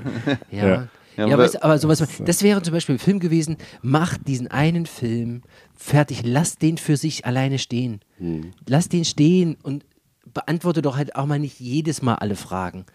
Weißt du? Ja, das ist aber, wenn was erfolgt hat, wird heute ausgenudelt bis zur Unendlichkeit. Das ist halt so. Du hast ja gesagt, äh, ich glaube in einer letzten Folge irgendwann mal, äh, die Leute erwarten jetzt wieder das gleiche Gefühl wie in den 80er Jahren mit dem neuen Ghostbusters. Und Ja. du hast vollkommen recht, das werden sie nicht bekommen. das ist absolut Ja, richtig. du wirst, ja, aber das, Ja, aber also- das ist, ja gut, das ist ja gut die nächste Masche, da, was heutzutage, also im Prinzip wird ja unsere, eigentlich, eigentlich nicht unsere Kindheit, aber na doch eigentlich am Ende schon das, was wir äh, gut fanden, wird ja jetzt rausgeholt, damit wir wieder ins Kino rennen. Mhm. Und, und Als Erwachsene diesmal. Ja, aber Nicht, jetzt- wir damals, haben ja jetzt die damals als. Kinder und jetzt, genau, jetzt als Nee, wir haben Erwachsene. hier, nee, aber wir haben die Filme nicht als Kinder gesehen, sondern ich, ich also für meinen Teil, wo, so, ich meine, ich bin jetzt hier Mitte 30, äh, wir, also was mich an Filmen sozialisiert hat, waren Samstagabendfilme bei Sat 1 und Pro 7. Ja. Hm. Das ist, das Geht ist, was so. war mein Ja. Ding. Ich war mit, mit 9, 10, 11, 12, äh, da war man Samstag zu Hause, da saß ich vor meinem kleinen Fernseher 2015. und 2015 hast du, und vorher habe ich bei Oma in der Richtig. geguckt, welcher am besten bewertet ist. Oder, Hm. oder was sah, hat sich am besten angehört. Oder noch besser, meine Mutter hat die TV-Movie, ja, die hinten drei Sterne-System, wo da wurde ist mit Spannung und dann, Europa. und dann und dann wurde und dann wurden halt, ah, aber ne, pass auf, das Gute war, ich habe das ja bei euch glaube auch schon oder dir auch schon mal gesagt, äh, das Gute war, da stand halt wirklich hier, das ist ein Filmklassiker, weißt du, das ist ein Meisterwerk, den muss man gesehen haben. Und durch so eine Zeitschrift habe ich 2001 entdeckt. Weil da stand halt drinne, okay, ZDF, 22.15 Uhr, 2001, der Klassiker, Sci-Fi-Klassiker, den jeder gesehen haben muss, ungefähr, stand da drin. Ich so, okay, dann muss ich den wahrscheinlich. Weißt du, weißt du Ja. auf sowas habe ich geachtet. Und, äh, und das war halt dann Ghostbusters, Star Wars, Indiana Jones äh, und Jurassic Park und bla bla bla. Weißt du, dieses ganze 80er und 90er oder stirb langsam, 1, 2, 3, da bist du ja auch ein Riesenfan von. Ne? So, und, ähm, und, und deswegen, ich bin halt heute immer so übelst enttäuscht eigentlich über Filme, größtenteils, ja. Weil mich alles so, ich mir denke, ihr habt eine total geile Grundidee, aber ich kriege den Film nicht zu Ende erzählt, ja. Ihr macht hässliche Action-Szenen mit schlechten CGI. Das sieht albern aus, weißt du? Nimm ein echtes Flugzeug, nimm einen echten Schleim, nimm doch, weißt du, ich kenne das so. Und, Oder nimmst und, einfach Keanu Reeves, der alle seine Stunts selber macht. ja, weißt du, aber, aber echt ist halt echt. Da kannst du nicht mehr und, und mich, mich, weißt, ich bin dann immer so verärgert, überhaupt das gesehen zu haben am Ende, weil ich dann doch wieder so dumm war und hab den geguckt, so, weißt du, und mich, und äh, manchmal denke ich so, oh, warum gibt es nicht mehr so richtig, warum gibt es das nicht mehr? Warum gibt es nicht mehr diese tollen Ideen? Und ich glaube, diese ganzen Regisseure sind da draußen, aber dafür wird kein Geld mehr ausgegeben. Ja. Aber da mache ich jetzt ein großes Fass Die, die, die, machen auch, die machen auch immer noch Filme, aber es kommt nicht so in der breiten Masse an. Also du hast schon recht, es ist nicht mehr so dieses, äh, die, diesen äh, geilen Blockbuster im Sinne von, ähm, oder also, muss man sozusagen vielleicht handgemachten Blockbuster im Sinne von Indiana Jones oder so gibt, aber so diese kleineren Kunstfilme und diese kleineren, etwas anspruchsvolleren Filme, sowas wie ein Parasite oder sowas, ne? oder äh, Der Leuchtturm oder Porträt einer jungen Frau in Flammen, um mal zwei, 2019 Revival zu machen. Ja, ne? ich, ich weiß, Äh, was das- ich das weiß. gibt's immer noch. Ja, Das ich weiß, was ich du meinst. Die, die, die sehen ja auch nicht schlecht aus, aber mal, mal ganz ehrlich, ich meine, sowas wie The Lighthouse, ne? Das ist aber dann auch wieder, wo ich mir denke, ja, aber am Ende verliert sich dann doch wieder, es ist dann doch wieder ein Film fürs Hörschlauchufer, für, fürs, fürs, fürs Programmkino, Ja, wo man so denkt, oh, hm, oh, ja, oh, was hat er sich denn noch dabei gedacht? Jetzt wirbel mir mein Schnurrbart, weißt du, es ist dann doch wieder, äh, weißt du, es ist ja, es ist halt kein Jurassic Park, weißt du, eigentlich Ja. Prinzip könnte ja heute Leute, wenn die einen Blockbuster mit dem Geld, könnten die ja einen Jurassic Park realisieren, weißt du? Jurassic World reicht ja nicht, oder? ja, hör auf. Aber weißt du, was ich meine? Aber die, die machen es halt nicht mehr. Also es, es, es geht dann entweder, guck mal, entweder bist du arzi-fazi, bist halt Kunst, ne? Und dann musst du auch damit leben, dass es manchmal die Kameraeinstellungen weird sind und alles und alles du dir den Rest halt dazu denken musst. Oder das andere Gegensatz ist dann, okay, wir machen Marvel-Filme. weißt du? Aber dazwischen gibt es ja nicht mehr viel. Es gibt nicht mehr dieses, weißt du, gibt es dazwischen noch Filme, wo man sagen, der ist richtig gut, aber, ne, aber der, der, die geben ja nicht mehr Geld für sowas aus. So, ne? das, ich, mich stört das so ein bisschen, dass man da, es gibt nicht mehr so diesen Zwischenraum. Ich kann, ich, also ich kann natürlich tatsächlich nicht sagen, weil ich einfach nicht äh, up to date bin, was Filme angeht. Ja, zurzeit sind wir keiner mal up to date, wir gucken Ja, keiner. nein, ich meine, ich glaube, die letzten wirklich aktuellen, die ich gesehen habe, war tatsächlich Joker im Kino. Das Ja. war's. Danach, also ich, ich gucke wild durcheinander und gucke da auch gar nicht so. Doch, äh, hier Godzilla King of Monsters habe ich geguckt. Ja, ja, ja, ja, ja, genau. Mm, ja, ja.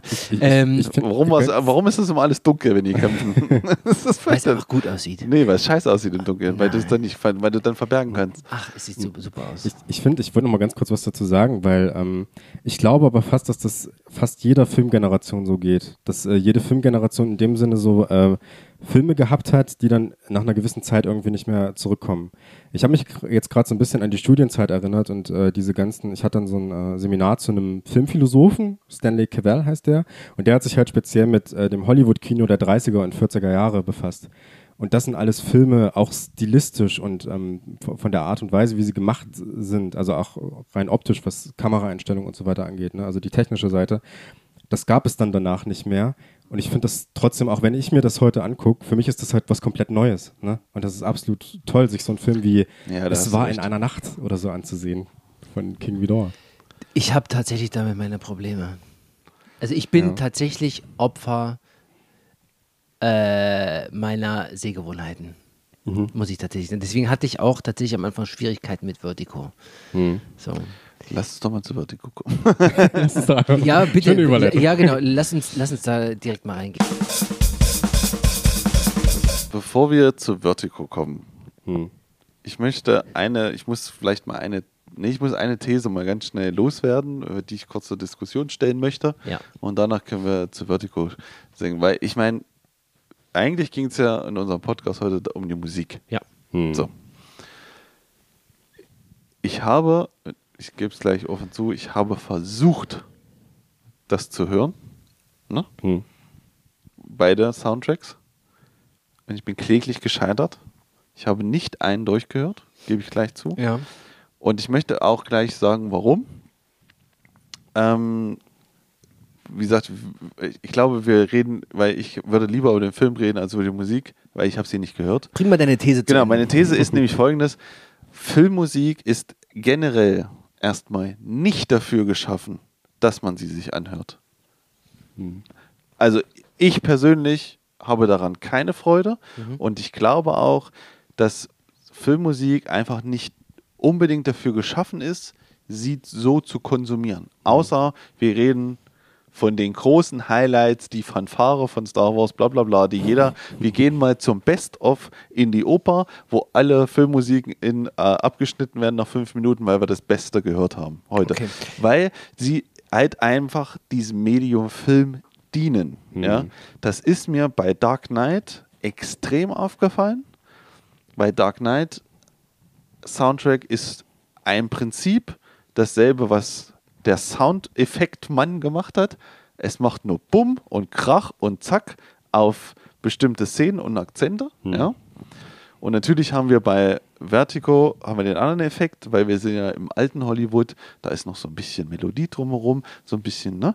Aber am Ende wartet ja auch dieses Orchester wartet jetzt, okay, wir müssen jetzt ruhig sein, jetzt reden die, jetzt reden die. Oh, sie fällt ins Wasser, jetzt müssen wir ansteigen, müssen wir ansteigen. Und jetzt, oh, warte, hat sie gerettet, oh, und wieder vorweg. Also, weißt du, so funktioniert ja Musik nicht. Musik funktioniert ja, wenn ich Mozart oder Beethoven nehme, die haben sich eine Idee, ja, die natürlich auch mal runter und hoch fährt und so, aber da folgt ja, das, es folgt ja einer ganz anderen Idee, anstatt zu einer Szene zu passen.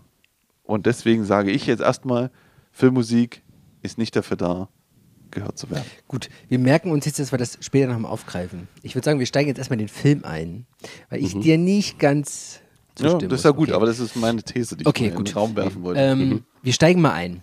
Und zwar, Vertigo ist erschienen, Lukas 58, Genau. Ja. 1958, wurde gedreht von Alfred Hitchcock ja. und der Komponist der Filmmusik war Bernard Herman. Sehr, sehr gut. Den habe ich mittlerweile so Yeah. oft bei Google eingegeben. Ja. ähm, jetzt weiß ich es mittlerweile. Hm. So, die Frage ist natürlich, warum hast du uns den Film gegeben? Warum sollten wir das, also das heißt, du hast uns ja nicht nur die Filmmusik gegeben, du hast uns auch die Filme gegeben. Ne? Das war ja von vornherein klar. Warum sollten wir das sehen? Warum sollten wir es hören? Okay. Ähm, das ist eine sehr, sehr gute Frage. Also, wird, also, also, also, Das dauert länger heute. ja, also, also erstmal also erstmal muss man sagen, dass ich mich aktuell einfach ganz viel mit altem Hollywood-Kino beschäftige. Ne, mit so Classic Hol- Hollywood. Ähm, vor allem aus den 30er und 40er Jahren, aber da gibt es natürlich immer noch ähm, Bezüge zu den Filmen aus den 50ern beispielsweise. Ne? Und ähm, Alfred Hitchcock ist da ja ähm, gemeinhin auch in der ähm, breiten Öffentlichkeit, sagen wir mal, so ein Regisseur, den man gesehen haben sollte. Also das ist so ein Regisseur, den kann ich schon vor der Uni. Ihr wahrscheinlich auch schon lange, habt ihr irgendwann mal gesehen. Ne? Psycho kennt halt jeder. Ja. Gibt es ja auch eine tolle Serie auf Netflix. Ne? Vielleicht hat man die ja irgendwie mal gesehen. Ne? Ist die gut? Ganz- Nee, die ist nicht kurz. Ich habe drei Folgen selbst ausgemacht. Alles klar, Ja, gut. Gut, das weiter. Ist, äh, Mhm. ja. ähm, und Vertigo ist aber so ein Film, den habe ich zum ersten Mal vor drei Jahren gesehen. Lustigerweise auf Netflix. Da war der da, da hatte ich die DVD-Box noch nicht zu Hause. Ähm, und das war so ein Film, wo ich direkt danach überlegt habe, analysiert habe und ähm, mich dann auch belesen habe zu diesem Film um, und habe festgestellt, das ist einer der vermutlich am meisten diskutierten, interpretierten Filme, die es überhaupt jemals so gab. Okay. Und ich verstehe mittlerweile, glaube ich, auch, warum. Also ich habe mich dann auch sehr intensiv mit dem Film auseinandergesetzt, habe den mittlerweile sehr, sehr häufig gesehen ähm, und auch die Musik dann entsprechend gehört. Also ich, äh, spricht vielleicht ein kleines bisschen gegen deine These. Ich kann mir den Soundtrack auch so anhören. Ich habe mir den auch vorher schon sehr oft angehört. Ähm, und Vertigo ist für mich auf jeden Fall einer der besten Filme, die ich jemals in meinem Leben gesehen habe. Es ist für mich ein absolutes Meisterwerk auf äh, einer Höhe mit den ganz großen, wie gesagt, von denen, die ich äh, kenne. Ähm, und dazu trägt einfach diese Musik von Bernard Herrmann in einem sehr, sehr hohen Maße bei. Und deswegen war das mein erster Impuls direkt, als ich gefragt wurde, ähm, gib uns einen Film, zu dem, die Film, äh, zu dem wir die Filmmusik besprechen, Vertigo. Okay. Gut. Ähm, um was geht's in dem Film? Lass mal kurz, nur mal für die Leute, die es jetzt nicht gehört haben. Der Film ist von 58. Ja. Es gibt, also wirklich, Ja. wir spoilern jetzt hier einfach. Ähm, ich würde gerne einfach alles erzählen? Nein, ich fasse mal, ich fasse es mal, ich fasse es mal kurz. Oh, ich find, dann, Was? Was? ja, dann los, dann fassen zusammen. let's go. Los geht's. Na, nur ganz kurz. Also Ja. im Prinzip, es geht um einen äh, ehemaligen Polizisten, der bei einem ähm, bei einer Verfolgungsjagd ähm, an einem Dach hängen bleibt. Dabei stirbt sein Kollege und er äh, stellt fest, dass er wahrscheinlich ein, an einer Höhenkrankheit oder Höhenangst leidet, sodass er, sobald er hoch ist, ihm schlecht wird, Schweißausbrüche kriegt. So, ne? Schwindlig. Schwindlig. Schwindel, Vertigo dadurch wird er, er quittiert den Dienst oder hat keine Lust mehr darauf und wird von seinem Kumpel angeheuert, äh, er könnte doch mal privatdetektivmäßig mal seine Frau ein bisschen verfolgen, weil die ist ein bisschen komisch. Und äh, das macht er. Die scheint besessen zu sein. scheint besessen zu sein, weil äh, ihre Großmutter Oh, Großmutter. Urgroßmutter äh, wahnsinnig war und äh, es gibt da auch ein Porträt von dieser Großmutter und sie geht immer an Orte, wo diese Großmutter gelebt hat oder war und äh, verfolgt sie und sie will sich umbringen. Er verliebt sich in sie, weil er sie rettet. Ähm, danach spitzt sich das Ganze zu, sie verlieben sich, sie treffen sich, es spitzt sich zu, sie kommen zu einem Ort, wo die Großmutter war oder gelebt hat, oder das habe ich nicht so ganz. War, ja. Ja, äh, und sie stürzt vermeintlich vom Dach Und ist tot. und ist tot. Mhm. Er ist todtraurig ähm, und äh, lebt so dahin und aber wenige Tage oder später sieht er eine Frau, die ihr exakt gleicht. Sie sieht genauso aus, hat eine andere Haarfrisur. Ja. Ja, äh, Anderes und Make-up und so. anderes Make-up. Er, er, er, also er will sie unbedingt kennenlernen, er lernt sie kennen und er fängt an, diese Frau umzubauen wie die Frau, die sie vorher war. Also sie muss sich so schminken, sie muss die Sachen anziehen, sie muss äh, die Haare wieder so machen. Kurzum, es stellt sich heraus, das Ganze war eine Finte von dem Ehemann, der wollte seine Frau Also loswerden. dem Freund von ihm. Genau, hat eine Frau engagiert, die, äh, die äh, im Prinzip der Enet hat sie vorher schon umgebracht und im Prinzip sollte das nur, es war so ein, eine Geschichte, halt die, um die Frau loszuwerden und er sollte mit drin stecken und Ja, ja, also- ja, also dieser, das ist jetzt schwierig Okay, zu erklären. das Wichtige klären wir jetzt nochmal. Er, Ja, Also, genau. er sollte es bezeugen. Er sollte es so. bezeugen Er sollte und es so bezeugen und er wurde ausgewählt, weil er genau wusste, okay, der Typ hat diese Höhenangst, diesen Vertigo, wenn er in die Genau. Tiefe schaut. Und deswegen wird er nicht nach oben steigen können, um sie zu retten. Das Genau, und dadurch, und, und am Ende, durch einen unglücklichen Zufall, stirbt auch die weitere, die Person, die gespielt hat, nur seine Frau, weil sie sich erschreckt. Und dann ist der Film auch schon zu Ende. Sehr abrupt. ja. So, das ist ungefähr der Film, oder? Hm. ja, genau. Zwei Ja. Stunden etwa läuft der. Genau. Was ziemlich lang ist, glaube ich, für die Zeit, ne? Kann das sein? Weil zwei Stunden ist jetzt heute so eine, so eine Länge. Und da dachte ich, okay, der, das, der lockt jetzt gerade keinen mehr hinterm Ofen vor, aber. viele, die, die Ja, hatten, ich habe immer so, so 70, 80 Minuten, dachte ich immer noch so, 90 höchstens. In Europa ist das ja, sind oft kurze Filme gedreht worden. So von Okay. Berg, Bergmann hat, äh, Ingmar Bergmann hat zum Beispiel sehr, sehr viele Filme, die so um die 70 Minuten nur gehen. Ja, gut, das war Also- auch noch z- 20 Jahre vorher. Nee, nee, das war, äh, sie, also äh, sein Film Das siebente Siegel kam ein Jahr vor Vertigo. Ach so, 57. Also das war auch die Zeit ungefähr. Also ich möchte mal kurz meine Einschätzung geben, dann Ja. am besten Ja, mit ja, Olli seine genau. Abschätzung Ja. und danach kannst du mal tief einsteigen und wir können so ein bisschen was dazu sagen. Naja, pass auf, weil am Ende kann ich da nicht so viel sagen wie du. Ich weiß, dass ich den Film und wir, ich wie ihr alle oder ihr wisst ja, ich bin bei so einer schönen App, wo ich immer Filme bewerte und ich mag das und ich gebe denen mal Sterne und so weiter. Und da habe ich den mal bewertet mit 4,5 Sternen von 5. Also ein absolutes Meisterwerk. Nahezu so- perfekt. Nahezu perfekt, Ja. würde man sagen. Äh, und ich habe den auch nur einmal gesehen und ich fand den wirklich, ich glaube, also er hat mich halt schon begeistert. Und ich habe ihn jetzt ein zweites Mal gesehen und ich weiß nicht, was mich da geritten hat, so ein bisschen. Ich finde das immer noch gut.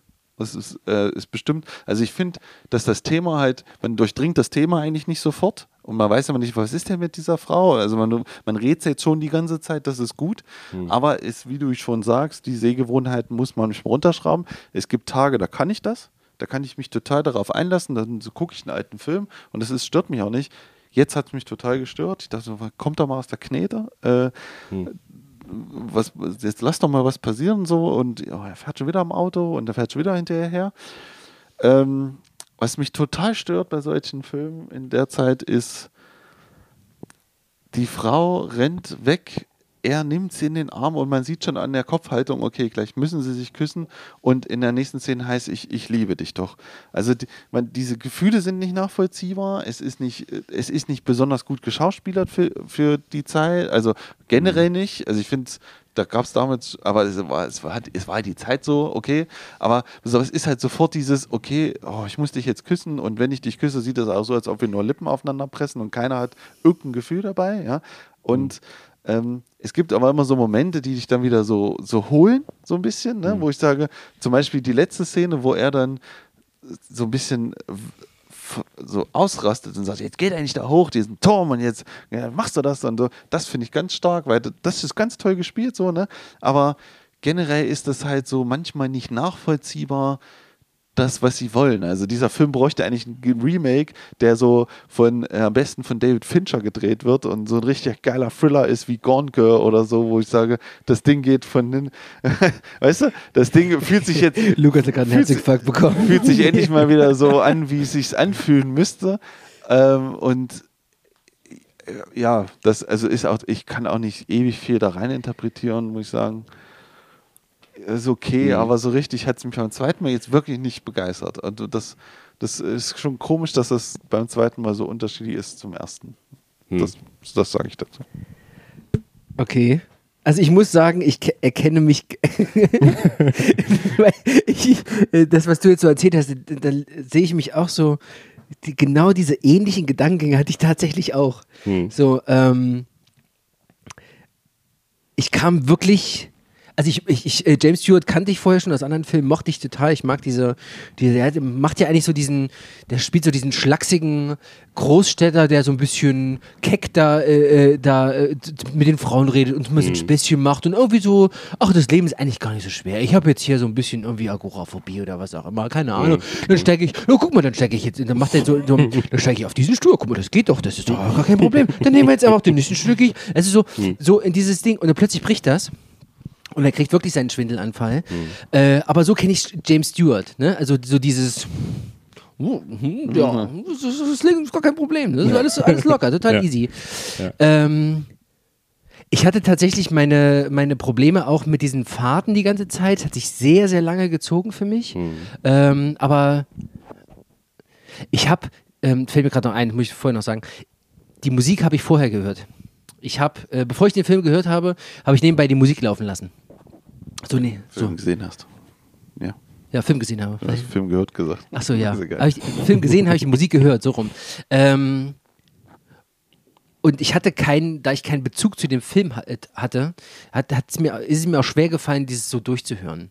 Und es kam dann so vor, dass es mir dann immer so ein bisschen, ja, es war so nervig. Also für mich hat es mir so ein, stellenweise so ein bisschen genervt irgendwie. Aber es liegt nicht darum, dass die, die Musik schlecht ist, sondern die hat einfach irgendwie nicht gerade nicht so reingepasst. So.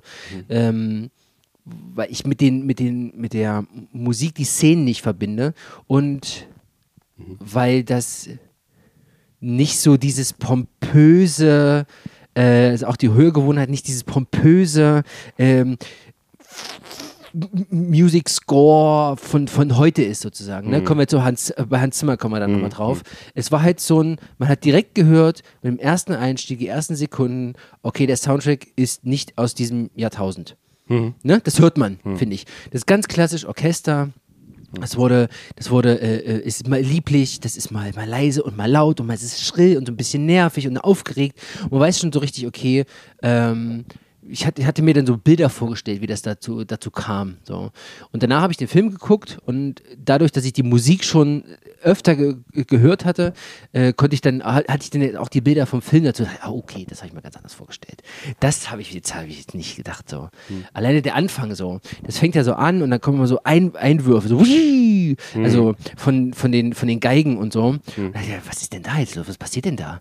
Aber eigentlich ist es nur der Vorspann, der jedes Mal eingedingst wird, wenn, da kommt dieses Wii, die Musik, aber eigentlich steht nur der Name da. Es passiert erstmal nichts. So, weißt du, was ich meine? So, äh, da hatte, hatte sich schon mal so ein Unterschied ergeben.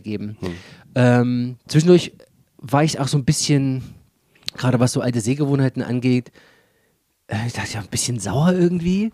Ich dachte dieses, ja, so, oh, weißt du, so, oh, und dann steht er da. Ich wollte dich nicht wütend machen. Nein, nein, nein, nein, nein, aber, aber das war so, er steht da so auf dieser, auf dem hohen Stuhl, äh, guckt dann so runter und, und dann, dann guckt er so, ah, so, also ich, man kann es nicht sehen, aber das ist einfach so, ein- so ein- als, als würde sich die, so, man kennt dieses Bild, dieses Klischeebild so von dieser Frau, die sich so den Handrücken an die Stirn hält und dann so, oh, mir ist so, ähm, so, so hat er dann irgendwie so sch- geschauspielt. Ich dachte mir, ach komm on. Ach nee. Nee, nee. So, und auch dieses, äh, ich liebe dich, wo wusste ich auch noch nicht, wo er herkommt. Und, und dann, in diesem Moment fand ich tatsächlich James Stewart unsympathisch. Ich dachte, ich folge ihm jetzt die ganze Zeit. Ne? Und er hat gesagt, na gut, im Grunde habe ich ganz doch nichts zu tun und das Leben ist eigentlich schön und helfen. Meine Freunde habe ich lange nicht gesehen. Und dann hilft er ihm, indem er einfach seine Frau beschattet und einfach erstmal völlig darüber hinweggeht, dass es die Frau seines Freundes ist und er einfach erstmal beschließt, nee, die, die hole ich mir jetzt.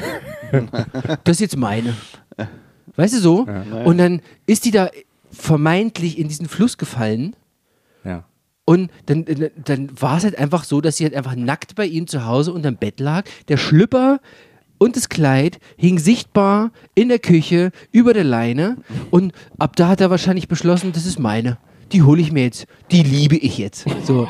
Und er dachte, oh mein Gott, warte mal, warte mal ganz kurz, warte mal ganz kurz. ich warte mal, stopp. Im Grunde sind hier drei Parteien am Werk. Wo, was hat der Ehemann zu sagen? Der spielt in dem, Moment gar keine Rolle Der spielt mehr. ja auch sowieso überhaupt keine Rolle mehr die ganze Zeit. Den hätte man noch viel besser noch ähm, so einbinden müssen. So, Weißt du? dann die Frage, was ist mit Mitch los? Also der ehemaligen Freundin aus College-Tagen von ihm, die mal sagt, oh Scotty, oh Scotty. Und dann irgendwann angefangen hat, irgendein Bild von also es geht um, um so ein, Gemä äh, äh, ein Gemälde. Das, die, das hat mir vorhin erzählt, ne? Von, Ja. dieser, von dieser Frau, die er verfolgt. Äh, die Großmutter, Urgroßmutter, davon gibt es ein Gemälde. Da ist diese Frisur, die, die, äh, die spezielle Frisur drauf. Die hat äh, ein, ein, ein, eine Kette, die sie, eine Brosche, die sie um den Hals trägt. Und die hat auch einen kleinen Blumenstrauß in der Hand. So, und diese Sachen ähm, ist diese Ehefrau, die er dann verfolgt, die hat also also die Frisur, die hat auch diese Brosche um den Hals und ist auch beim Floristen gewesen, hat sich diesen kleinen Dings geholt. Ne? Also dieses Bild wird äh, relativ häufig gezeigt. Ähm, Und äh, nachdem dann diese Mitch, also diese Freundin von unserem Scotty, herausgefunden hat, dass er da so James Ferguson. Ja, warum auch Scotty, ne? Das verstehe Ja, ich nicht. okay. Ich auch guter nicht Punkt, guter Punkt. Ja, auch so eine Szene. Ganz, also gut, w- merkt ihr, warte ganz kurz. Also, ähm, ganz schön tief ein, Olli. ähm, jedenfalls äh, malt diese Mitch, diese alte Jugendfreundin, malt dieses Bild nach. Sie ist irgendwie Grafikdesignerin, was auch immer, setzt aber ihren Kopf da in dieses Gemälde ein. Er sieht das und sagt, oh Mitch, oh nee, nee, und verlässt die Wohnung. Und dachte ich, was ist denn mit ihr los? Was ist, fängt die jetzt genauso an? So, und die Frage, aber das, die Frage wurde nicht aufgeklärt, weil sie ab der zweiten Hälfte die, existiert sie nicht mehr. Die gibt es dann einfach nicht Genau. mehr. Die wird dann einfach weg. Ja. Und ich, ich habe mir ganz überlegt, warte mal, was ist denn mit Mitch eigentlich passiert? Ja, genau. So. Und hinterher dachte ich, nachdem ich so mitgekriegt habe, der ist ja, oh Gott, jetzt macht er eigentlich mit der, mit der Frau seines Freundes darum, ne? Was heißt? Ja, im Prinzip rummachen so. Und irgendwie ist alles ganz eigenartig. Und da hatte ich schon so die Sympathien verloren für ihn. Ne? Wollte ich eigentlich schon gar nicht, ich fand es unangenehm. Ich wollte ihn einfach nicht mehr so. Und dann ging das noch weiter. Und dann hat er angefangen und hat gesagt, hier, jetzt, äh, Mädchen, äh, du schminkst dich jetzt mal anders. Jetzt baut er die um. Ja. Und dann baut er die um. Und ich dachte, das ist doch nicht, das ist doch nicht euer Pro Was ist denn hier los? Ja. Was ist denn los? Und ich dachte, und ich habe die ganze Zeit gedacht, Mädchen, wie, ich weiß nicht mehr, wie sie hieß. Judy. Judy, genau. Judy, Alter, pack deine Sachen. Nimm, pack deinen Rest Würde in die Jackentasche und hau ab. Bau dir ein neues Leben auf. Aber du musst ja nicht, oh ja, ich liebe dich und aber ich hoffe, dass du mich auch so liebst, wie ich wirklich bin. Nein, niemand liebt dich, wie du wirklich bist. Und vor allem Scotty nicht. Scotty macht hier, Scotty baut dich um, mein Freund. Und er geht sogar die ganzen Stationen ab. Und Schön. das fand ich so. Und in dem Moment, da war ich kurz davor und wollte dir wirklich eine Nachricht schreiben, Lukas. Und wollte sagen, was ist denn, was, nee, ganz ehrlich, was will, was ist hier eigentlich los? Hat mich richtig wütend gemacht. Ich, ich dachte, ich, ich sehe doch nicht jetzt zu, wie mein Geliebter, nein, Geliebter ist zu viel, aber der sympathische James Stewart eine völlige Sinneswandlung hat, völlig wahnsinnig wird und irgendeine Frau dazu nötigt, sich komplett umzubauen. Äh, so mit Kleid kaufen und so. Nee, nee, das steht ihr schon gut. Wir müssen dieses andere Graue, das steht ihr schon gut. Ja, ja. Oh ja, mein Herr, Sie wissen aber, was Sie für Geschmack haben. So, also, oh Gott. Ja, okay, also so Männer- und Frauenbilder, wirklich aus den 50er Jahren. Ähm, und und nach dem Film, mal abgesehen von dem äh, abrupten Ende, habe ich gedacht, mein Gott, war das geil zum Schluss. Also war das wirklich gut. Dieses, dieses, ähm, okay, geil war vielleicht ist der falsche Ausdruck dafür, aber dieses, was es mit mir gemacht hat, weil ich habe das die ganze Zeit auf meine alten Sehgewohnheiten geschoben. Ich dachte mir, oh mein Gott, komm zum Punkt. Und jetzt ja. Und, mm, und du. Nee, und es war eigentlich genau das, diese Enttäuschung, dass der gute James Stewart, Scotty, Johnny Ferguson, dass der nicht mehr der Gute war in dem Moment, sondern einfach die miese Ratte, weißt du, der Sympathieträger eigentlich, den, den dessen Sympathie ich nicht mehr, also der, der hatte die nicht mehr. So. Und da war ich enttäuscht richtig. Ich dachte, was kann denn, ich muss jetzt zugucken, wie der jetzt völlig wahnsinnig wird und die da hoch mit auf den Glockenturm schleppt. Ich dachte mir, das kann doch nicht, oh bitte, oh Mann, unangenehm. Weißt du so, das meinte ich vorhin mit Film, mit guter Ganz und Ja, ja. es macht was in mir. Und dachte mir ganz unangenehm, oh, wann ist denn? Und ich gucke, und dann habe ich immer so die letzten die letzte, das letzte Drittel habe ich immer mal so auf, den, auf die Taste gedrückt und guck, wie lang geht's denn jetzt eigentlich noch? So, wie lang, weißt du, wie lange ist denn, wann, wann ist denn jetzt hier, wann ist denn jetzt mal endlich bitte Pumpe? So, äh, aber, aber das meine ich nicht, das meine ich nicht negativ, das meine ich tatsächlich eher positiv. So, weil ich äh, überrascht war, dass dieser alte Schinken von 1958 solche, boah, solche, solche, solche Regungen äh, hervorgerufen hat. Weißt du, was ich meine? Und hinterher fand ich den richtig gut. Bevor du richtig loslegst, weil ich glaube, es brodelt in dir. Ach nö, es geht eigentlich. Zwei Sachen noch. Okay. Hm? Die Traumsequenz war fantastisch in der Mitte. wo er aufgewacht ist. Genau, Mhm. davon hätte es viel mehr geben müssen mit diesen Farben und alles. Das war super. Ja, ja. Das war so äh, weit von, Ja. von, seinen, von seinem Jahr weg. Das war fantastisch. Ja. Und warum zur Hölle muss man die Auflösung, dass der Mann sie umgebracht hat, sie selber runterwirft, warum packt man das nicht ans Ende? Das wäre so gut gewesen, weißt du? Am Ende kurz Abblende, Ich fand's gut. Aufblende. Fuck. Nein, Äh, ich weißt fand- du, das wäre doch mal so Ich ein fand's gut, richtiger- weil du dann nämlich plötzlich, du hast ja die Sympathie des, des Hauptdarstellers weggenommen bekommen. Hm. Der war ja nicht mehr sympathisch. Aber gleichzeitig, w- dieses Vakuum musste ja irgendwie gefüllt werden. Hm. Das heißt, sie war jetzt plötzlich der, das Opfer. Weißt du, ich meine? Sie war jetzt plötzlich die Sympathieträgerin. Und jetzt wissen wir ihre Geschichte, was nämlich die Tatsache, dass er völlig wahnsinnig macht. Ich finde doch gut, fünf Sterne, siehst du? das? Nee, ja, nee, aber weißt du, das, War nochmal das, geändert. dass äh, die Tatsache, dass er, das ist dieses Suspense-Ding, was ja Hitchcock immer. Suspense Genau. ist ja im Das Grunde ist das- eine Spannung, bei dem der Zuschauer einen Wissensvorteil hat gegenüber der Person. Ne? Also wir wissen, als weil die Kamera da hinten in die Ecke geguckt hat, da hinten steht jemand. Die Figur, die jetzt aber von da vorne kommt, weiß es nicht.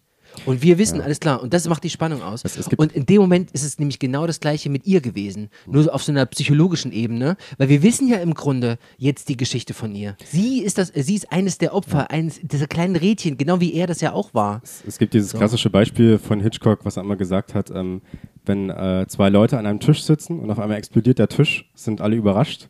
Aber wenn ich fünf Minuten vorher bereits die Bombe darunter zeige oder das Dynamit, was an dem Tisch ist, dann entsteht Spannung, weil dann frage ich mich, okay, gibt es noch irgendwie eine Situation, wie, wie die rauskommen oder wie sie dem entkommen können? Das Suspense. Bastards Kneipenszene. Das ist genau das. Nee, äh, nee auch nicht, ja, auch da die unten drunter, aber, wenn sie dann alle ihre Genau. Knarren, äh, hier drei, ich nehme drei Bier und Genau. äh, Finger falsch. aber auch der Beginn, wenn die Kamera runterschaut und du die äh, Familie Ja. der Juden siehst, sozusagen. Ja, genau, Das ja, genau. Genau Prinzip, das genau. ist das. Ja. Das, macht die, das macht die Spannung aus. Ja. Und das, deswegen fand ich, hat es mich am Ende richtig nochmal gepackt und fand ihn, fand ihn gut. Aber das Beste an den Glorious Bastards ist die Szene, wo es Strudel gibt. das stimmt, ja. Ja, Weil, aber, du, weil du nämlich ihre Story weißt, Ja. die, die du vor, Ja, aber einer, das halb- genau vor dasselbe einer halben Stunde, wieder den dreiviertel Stunde gesehen hast. Ja, da- dass ja. die sich dann wieder treffen, das ist ja der Wahnsinn. Habe ich übrigens letztens erst eine Theorie gelesen dazu, ähm, dass er Strudel bestellt hat mit Schla und sie sollte auf die Schlagsahne warten, weil sie das als Jüdin wohl nicht äh, essen dürfte eigentlich, Schlagsahne. So Milchprodukte in dem Sinne und das war sozusagen ein Test. Ich weiß, ich habe das nicht gecheckt, ob das stimmt, aber das fand ich eine gute Theorie erstmal. aber ich muss mich auch nicht damit beschäftigen. gut, ja, äh, zurück zum Film. alles klar. Ähm, oder willst du? Ja, erzähl. Nee, nee, ich bin, ich bin glaube so, ich, erstmal durch. Ja. okay. War lang genug. Also, wo fängt man an? Also ich fand das erstmal ganz witzig, weil ich bin ja auch auf dieser Filmbewertungsplattform, die, äh, die, die Letterbox, genau. ja, ja. kannst ja sagen, Ja. genau. Und habe ja da auch äh, gesehen, okay, beide dreieinhalb Sterne, ne? Also, okay, gut. Aber auf der anderen Seite bin ich auch froh, dass es nicht so ein Rant wie in der letzten Folge gab, als ihr hier zusammengesessen habt. Es hätte ja auch sein können, dass da so kommt, es ist die größte Scheiße, die ich je in meinem Leben gesehen habe. Das, kommt nur alle paar Monate vor. und Das ist nicht Suspense, das ist Shit Your Pants. Nee, da, da, komm, das war jetzt zum ersten Mal, dass ich so, Ja, das stimmt. dass ich ja. so ausfallen werden musste. Aber ja. das Das- ja, war auch angebracht. Ja, wie fängt man mit Vertigo an? Ich weiß Ich hatte tatsächlich, wir müssen jetzt den Film jetzt nicht analysieren, vielleicht gehen wir eher so auf die Musik. Ähm, ja, nee, warte, Ey, warte, warte, warte, Warte warte, mal, Moment, wir haben jetzt beide zehn Minuten geredet und er soll, also er soll, er soll, nein, er soll jetzt mal genau das machen, was er macht. Dafür Okay, hat er sich okay, vorbereitet. gut, ja, er gut, hat eine Analyse vorbereitet Gut, ja. und ich möchte die auch hören, weil Ja. vielleicht stellen wir dann, weil wir haben ja vorhin gelernt, wie Analyse funktioniert und dann können wir ja anfangen zu diskutieren. Eine gute Idee. Deswegen, Gut, also bitte. bitte. Der Musik zumindest, ja. Aber ich kann auf ein paar Sachen eingehen. Also das Erste, was euch beide ja gestört hat an der ganzen Geschichte, ist, dass es, ähm, oder zumindest es jetzt bei dir sehr heraus, äh, dass es so alles ein bisschen langsam war und dass es nicht mehr so den heutigen Sehgewohnheiten vielleicht entspricht. Ähm, und das ist einfach äh, eine Sache, die man bei Hitchcock äh, sehr, sehr häufig hat oder auch bei, bei älteren Filmen, dass sich viel, viel mehr Zeit eben genommen wird, gerade für das Herstellen von Einzelbildern. Also es gibt sehr viele Filmtheoretiker, die beispielsweise auch in in den 20er Jahren, als das erste Mal wirklich Geschichten im Film erzählt wurden, so die Blütezeit eigentlich des Films sehen, weil die, äh, die Mittel damals so begrenzt waren, dass man eben perfekt komponierte Bilder herstellen musste, um überhaupt sowas wie, ein ästhetisch, wie eine ästhetische Wirkung zu generieren. Ne? Aber mir fällt das, dieses, dieses, äh, was, was, was, was uns stört, diese Sehgewohnheit, ne? Mhm. Das fällt mir zum Beispiel bei einem Film wie Das Fenster zum Hof nicht auf. Das, Ja, das hat das stimmt. bestimmt auch. Weißt du? Aber Aber beim Fenster zum Hof, den habe ich jetzt so in Erinnerung, wo ich mir denke, der ist Knaller, weißt du? Da, da, da, da stimmt das alles viel besser ne, als, als bei Vertigo. Vielleicht muss ich auch mal wieder gucken. Ja. Hast fünfeinhalb Sterne vielleicht gegeben? Auf jeden ne? Doch, den haben wir Fünfeinhalb. Ja, viereinhalb, ja, fünfeinhalb ja Sterne nicht. Ja, das stimmt, ja. Ähm, ja, wie macht man weiter? Also man muss äh, bei Hitchcock auch dazu sagen, dass er äh, oder, oder dass es der Anspruch eigentlich immer war, niemals die Realität abzubilden. Das heißt, dieses teilweise overgeactete Schauspiel, was ihr beide äh, gemacht habt, das ist eigentlich ein Mittel, um auch eine Distanz in einer gewissen Weise zum Film aufzubauen und zu, äh, damit man erkennt, okay, es handelt sich hier immer noch einen Film. Es geht hier nicht um die Darstellung der tatsächlichen Realität. Ja?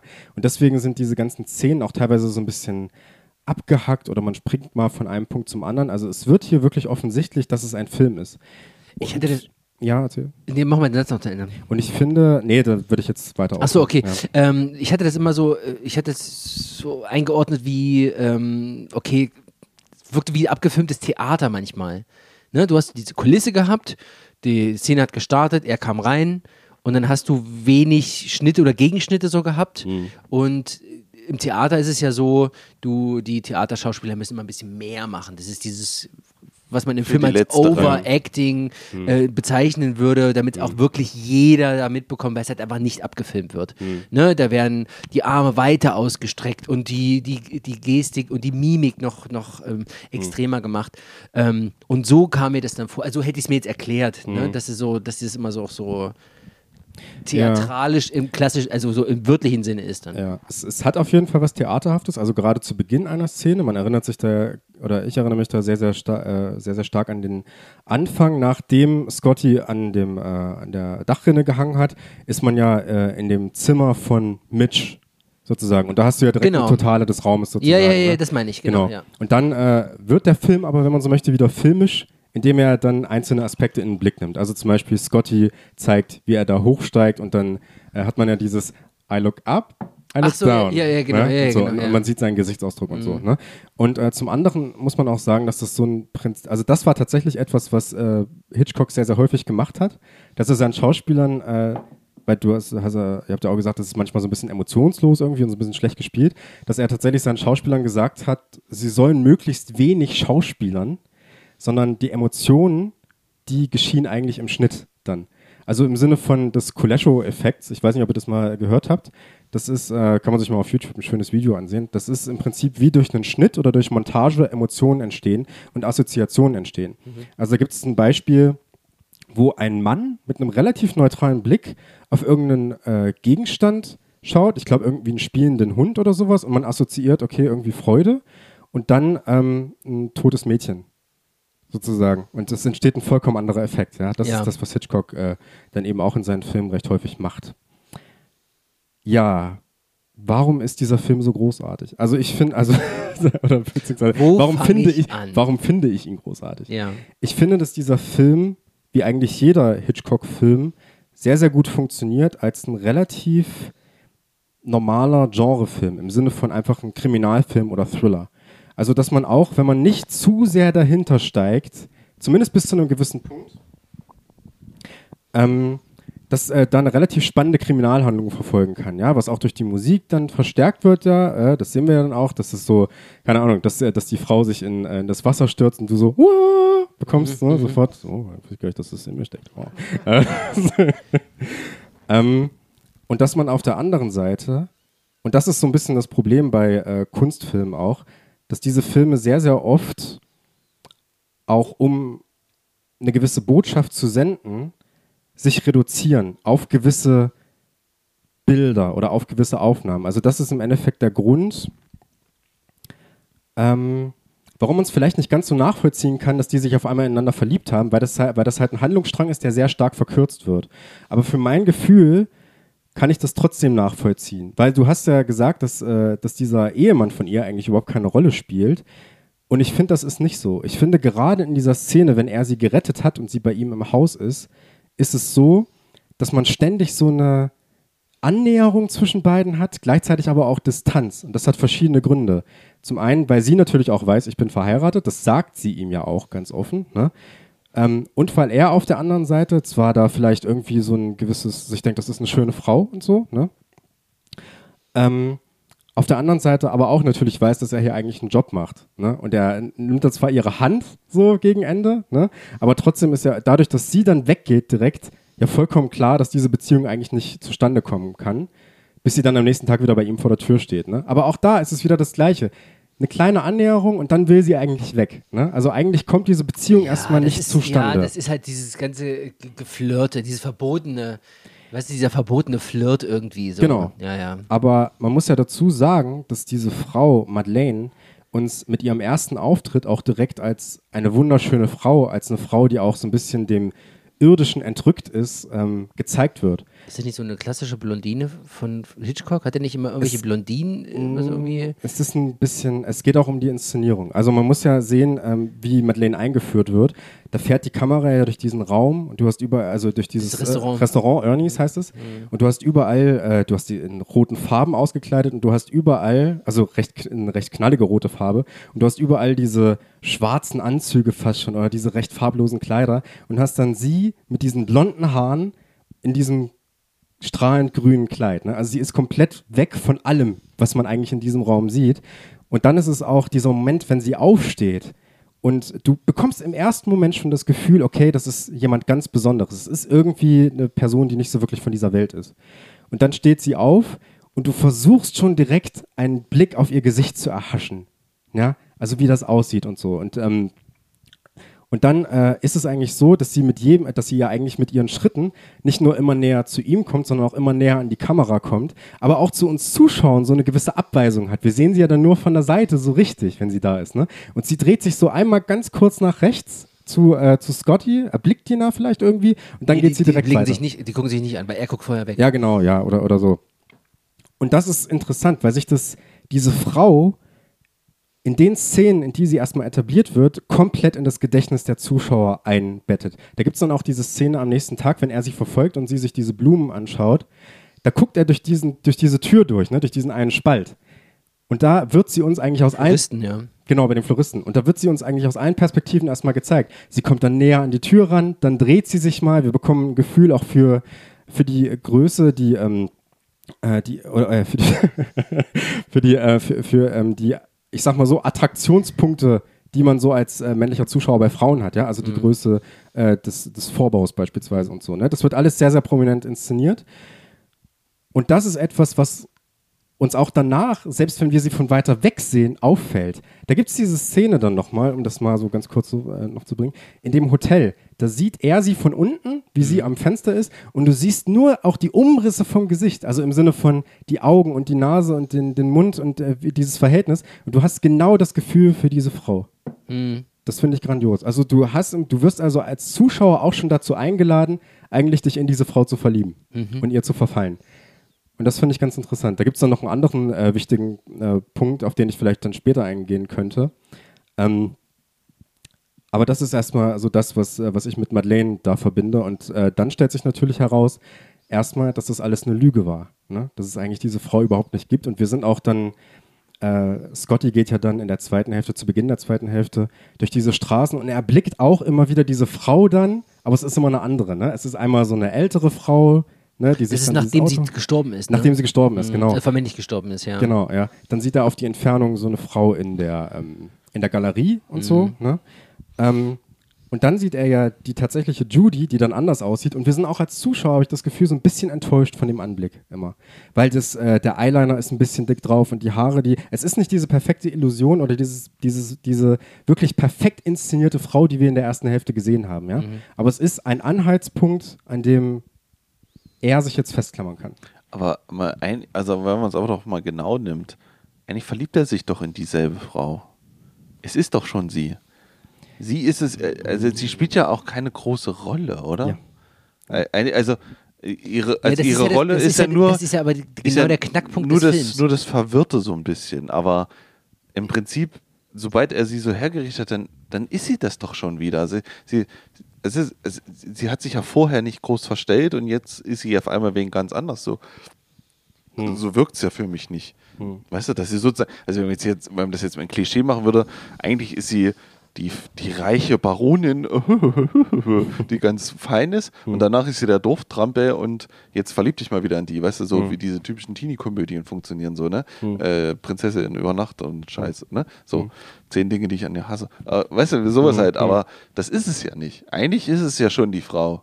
Also, eigentlich ist ja auch Quatsch, dass er danach nochmal so ein Terz macht um sie, weil eigentlich hat er sie ja schon gehabt.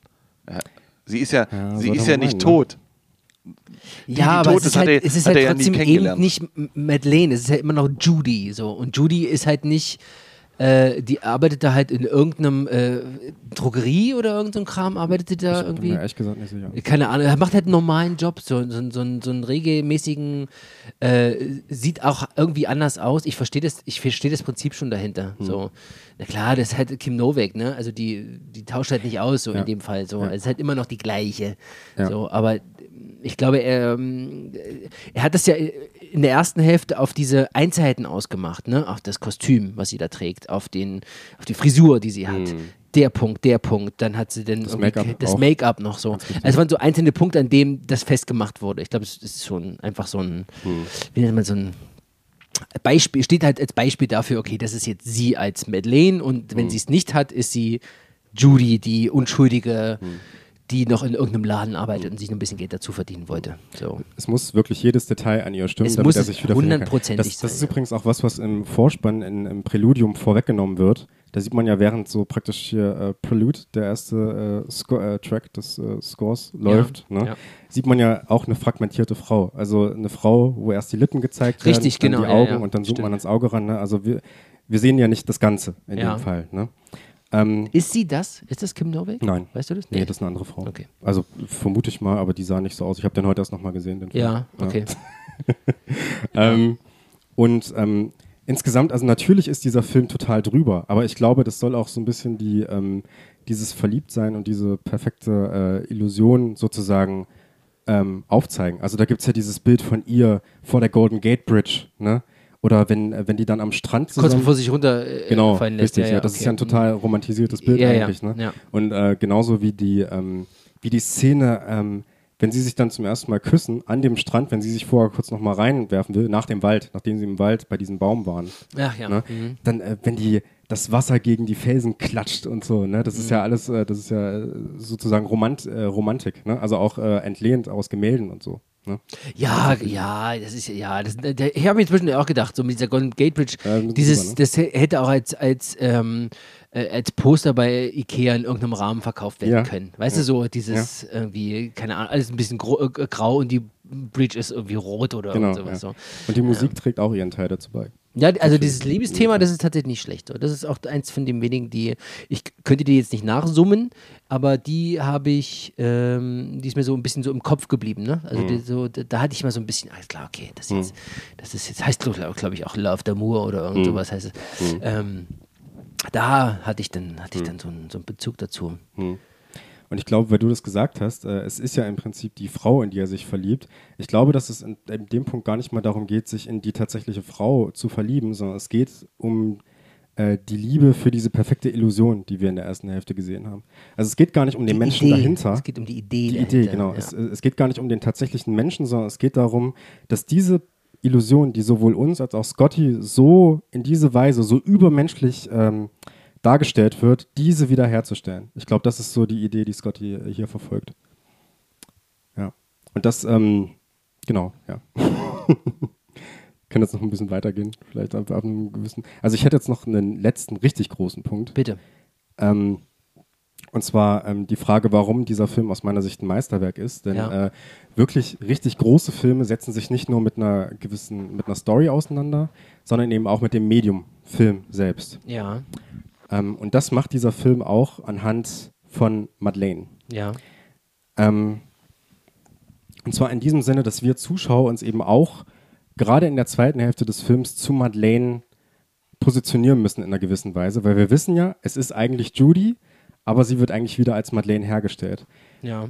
Und dafür ist diese Szene d'Amour ganz entscheidend. Also diese Szene, wenn sie praktisch wieder komplett zu Madeleine geworden ist, da fehlt noch diese Haarspange hinten, damit die Haare zusammensitzen. Sie ist im, im, im Badezimmer in dem, in dem äh, Apartment, ne?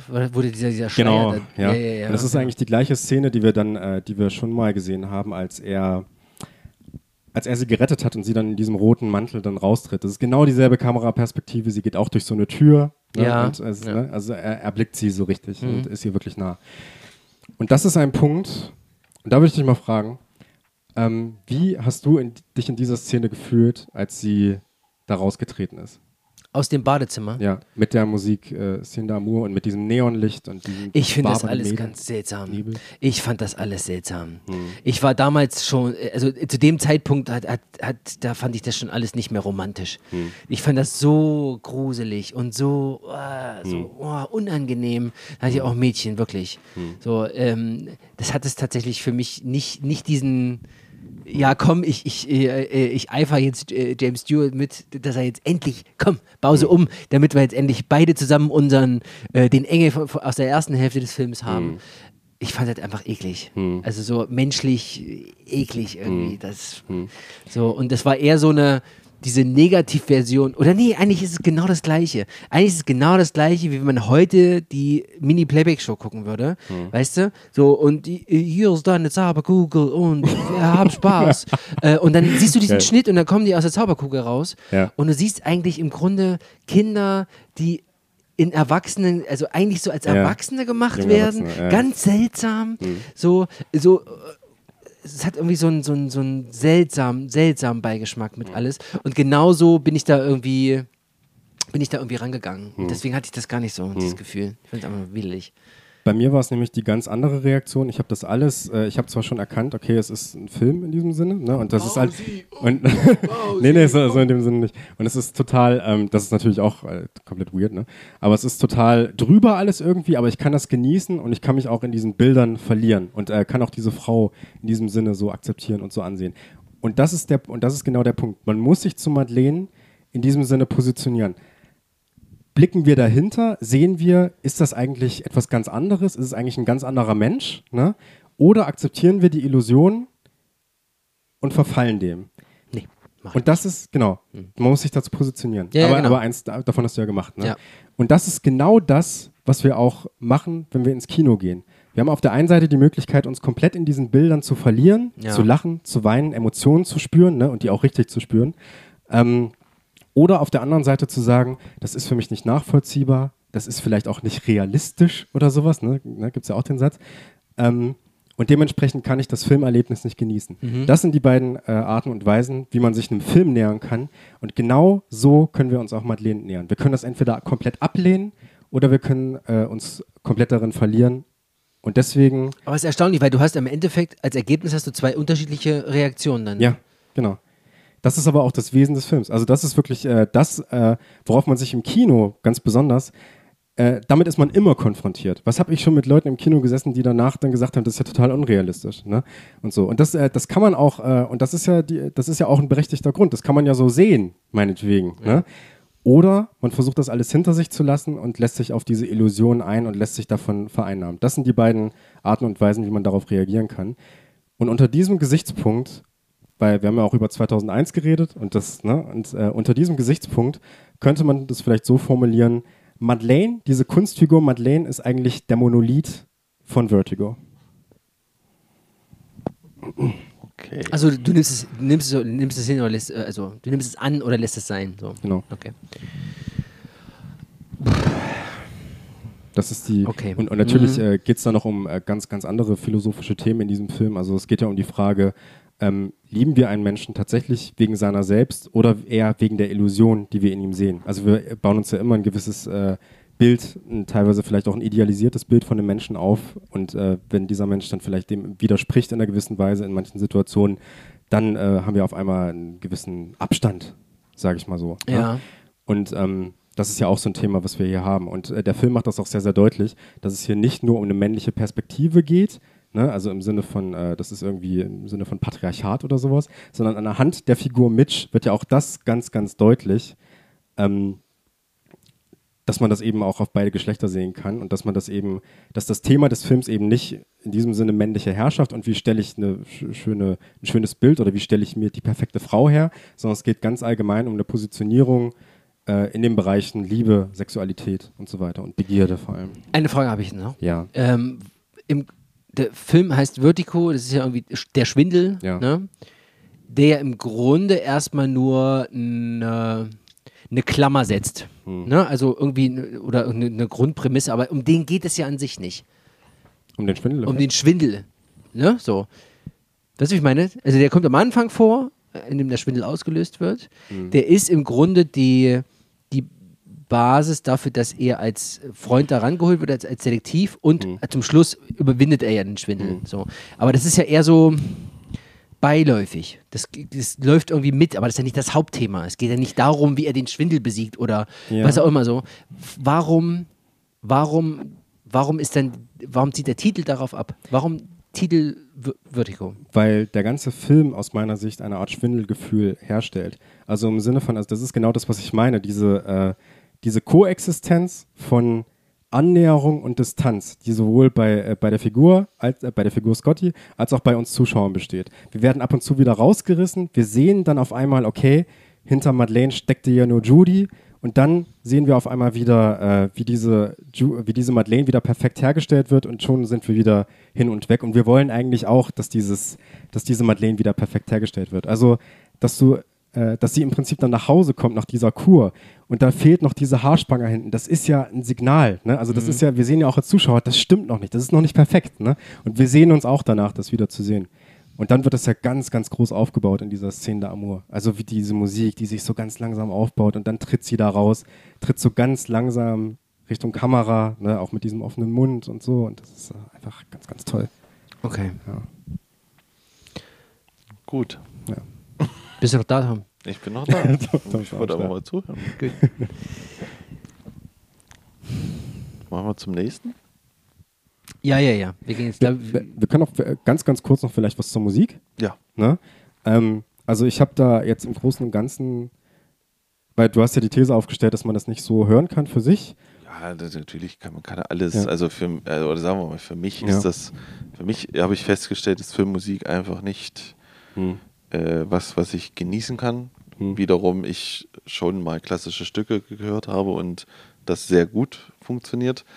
Und äh, als ich da ein paar Mal das äh, versucht habe zu hören und, und Darknet zu hören, hatte ich dann komischerweise in meinem Spotify-Ding noch drinne äh, John Williams live in Vienna, weil das gerade rauskam und da habe ich eine und ich, das hat mir richtig gut gefallen. Also wenn John Williams seine Themen, die er hatte, auf fünf Minuten runterbricht, Hm. dort bin ich dabei, weißt du? Aber ich brauche nichts anderes. Da ist halt die Fanfare von Star Wars und Indiana Jones. Da kriege ich einmal Gänsehaut überall und da freue ich mich, freue ich mich. Aber dann bin ich halt dieser Typ, was ich meinte. Ich gehe mal zum Best of ins Theater, weil das heute kommt. Hm. Filmmusikklassiker.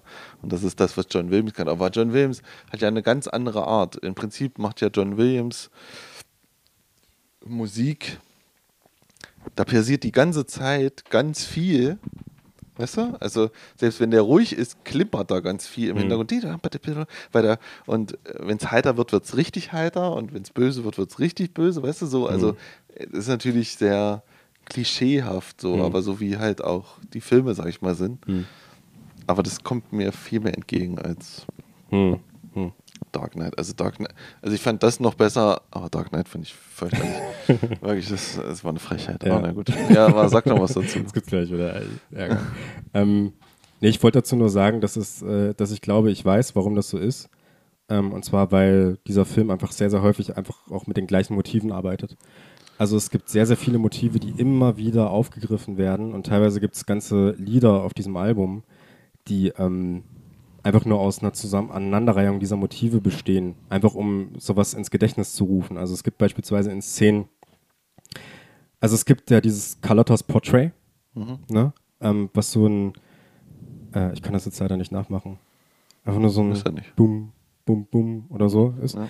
Ähm, und das ist sowas, was ganz, ganz häufig aufgegriffen wird, wenn es äh, um die Frage geht, ähm, also in einem späteren, in, im späteren Teil des Films, wenn es um die Frage geht, ähm, oder um die Auseinandersetzung, ist das jetzt Judy oder ist das Madeleine und so. Ne? Da wird einfach nochmal ins Gedächtnis gerufen, okay, sie hat eigentlich nur diese Illusion hergestellt und eigentlich ist alles heiter zwischen den beiden, aber es gibt dann dieses Motiv, was uns so dieses Unwohlsein wieder ins Gedächtnis ruft irgendwie. Ne?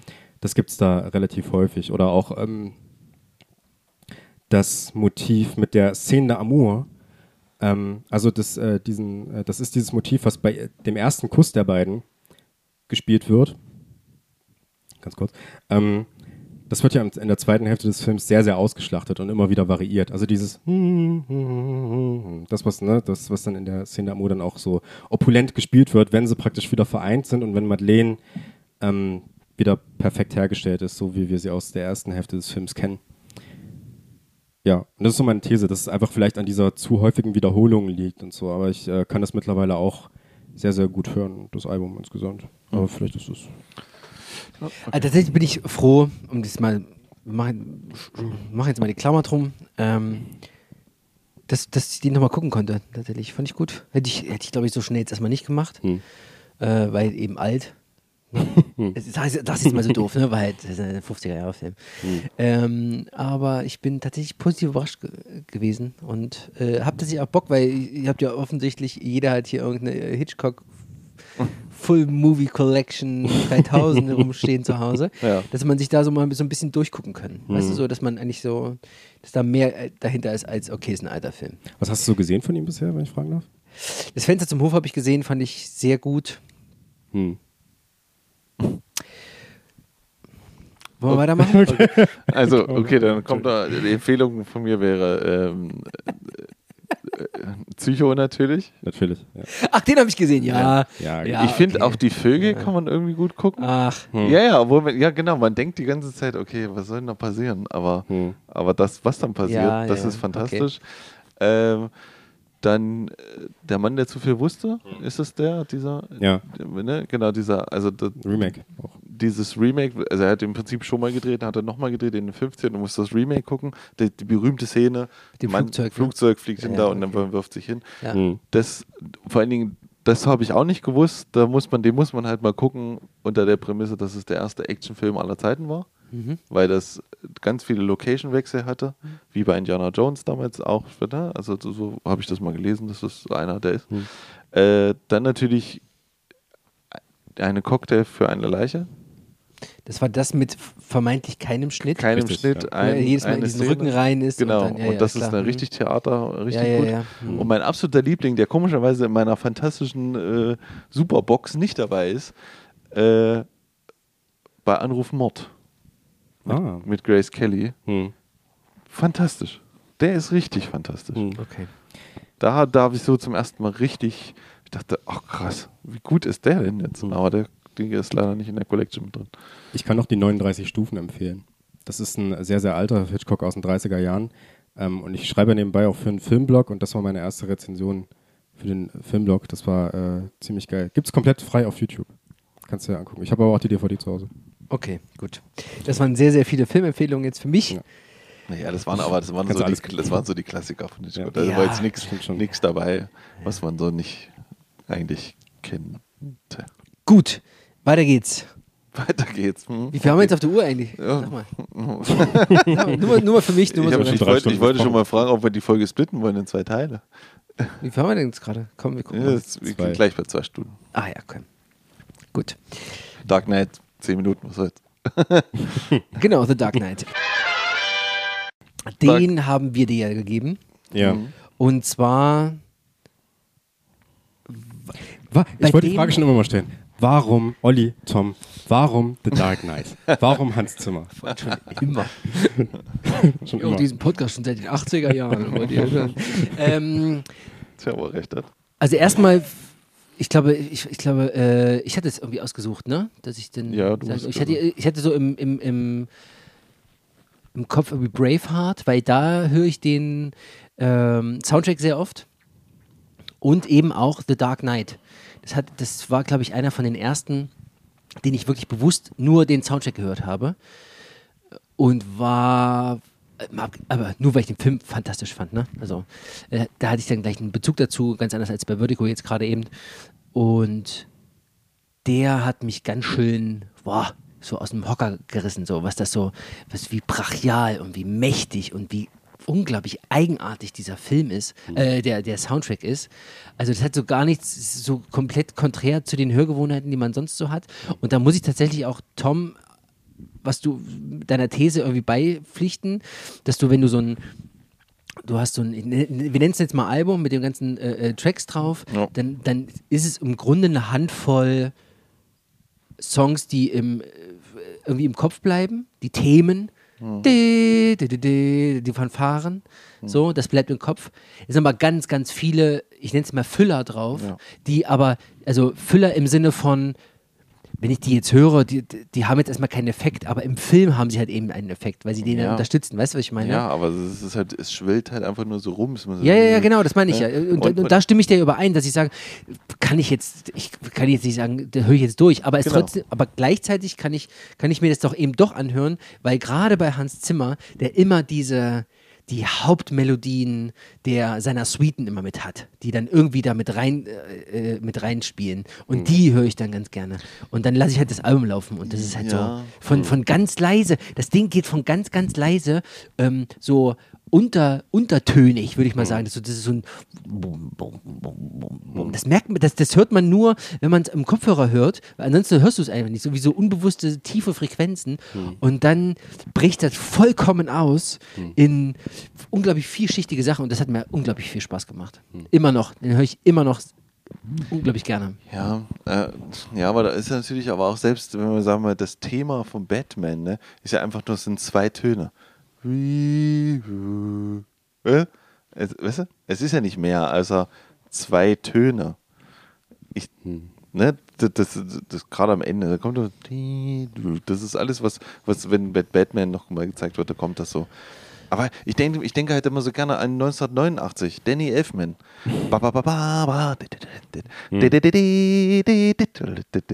Das ist ein Soundtrack, weißt du? Das ist so, das, da, di, da, da, das wandert so und das, das, das macht halt wirklich einen Soundtrack. So, bei, bei Hans Zimmer, das, ist, das sind Soundeffekte.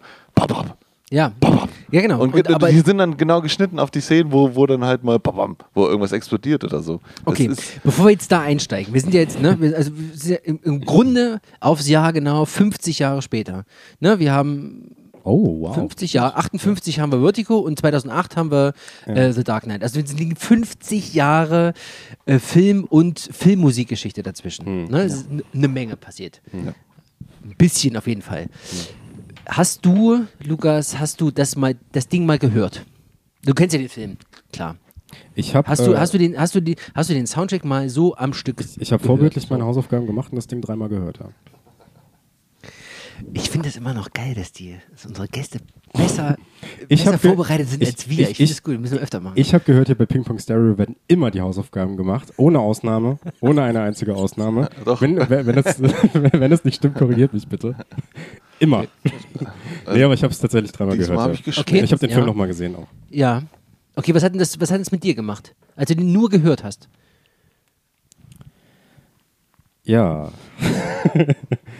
Wie beschreibe ich das? Also ich ähm, hatte tatsächlich, war es so, dass ich diese einzelnen Szenen teilweise im Kopf hatte. Beziehungsweise nein, eigentlich stimmt das nicht. Eigentlich hatte ich gewisse Bilder im Kopf. Also ich hatte, wenn, wenn die Musik beispielsweise mal ein bisschen schneller war, dann hatte ich äh, irgendwie Szenen im Kopf, wie Batman da mit, seinem, mit seiner fetten Karre durch die Straßen gefahren ist und sowas. Ne? Und ähm, habe natürlich diesen Why So Serious Track vom Anfang mit diesem Uhrenticken auch, den habe ich sehr stark Ja. im Kopf gehabt. Ähm, ich fand es aber auf Dauer dann doch auch ein bisschen äh, langweilig tatsächlich, weil halt auch hier die gleichen Themen sehr, sehr häufig wiederholt werden und ich glaube auch nicht besonders stark variiert werden.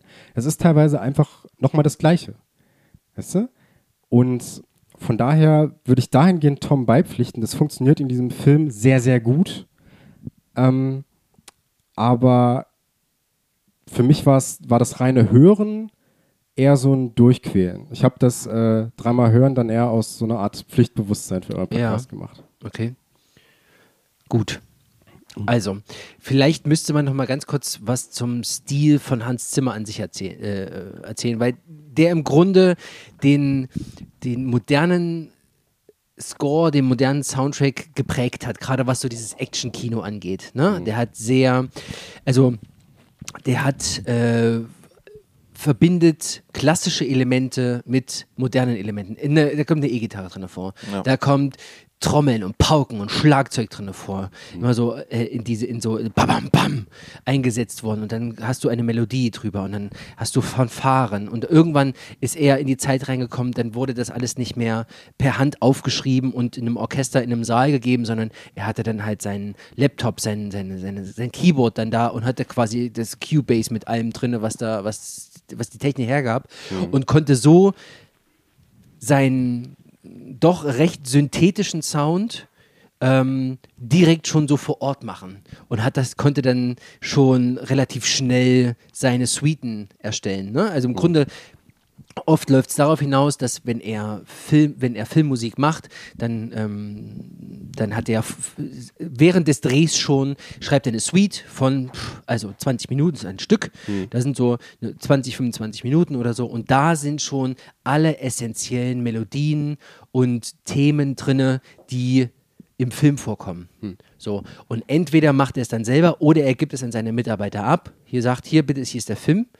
Ähm, packt das auf den Film drauf. Und dann nehmen die diese Suite und dicken die an und äh, erweitern die, sodass quasi aus diesen 20 Minuten Grundwerk wird dann halt 70 Minuten passend auf den Film zugeschnitten, so wie es so wie es ist. Und dann sitzt er, gibt eine gute Arte-Dokumentation.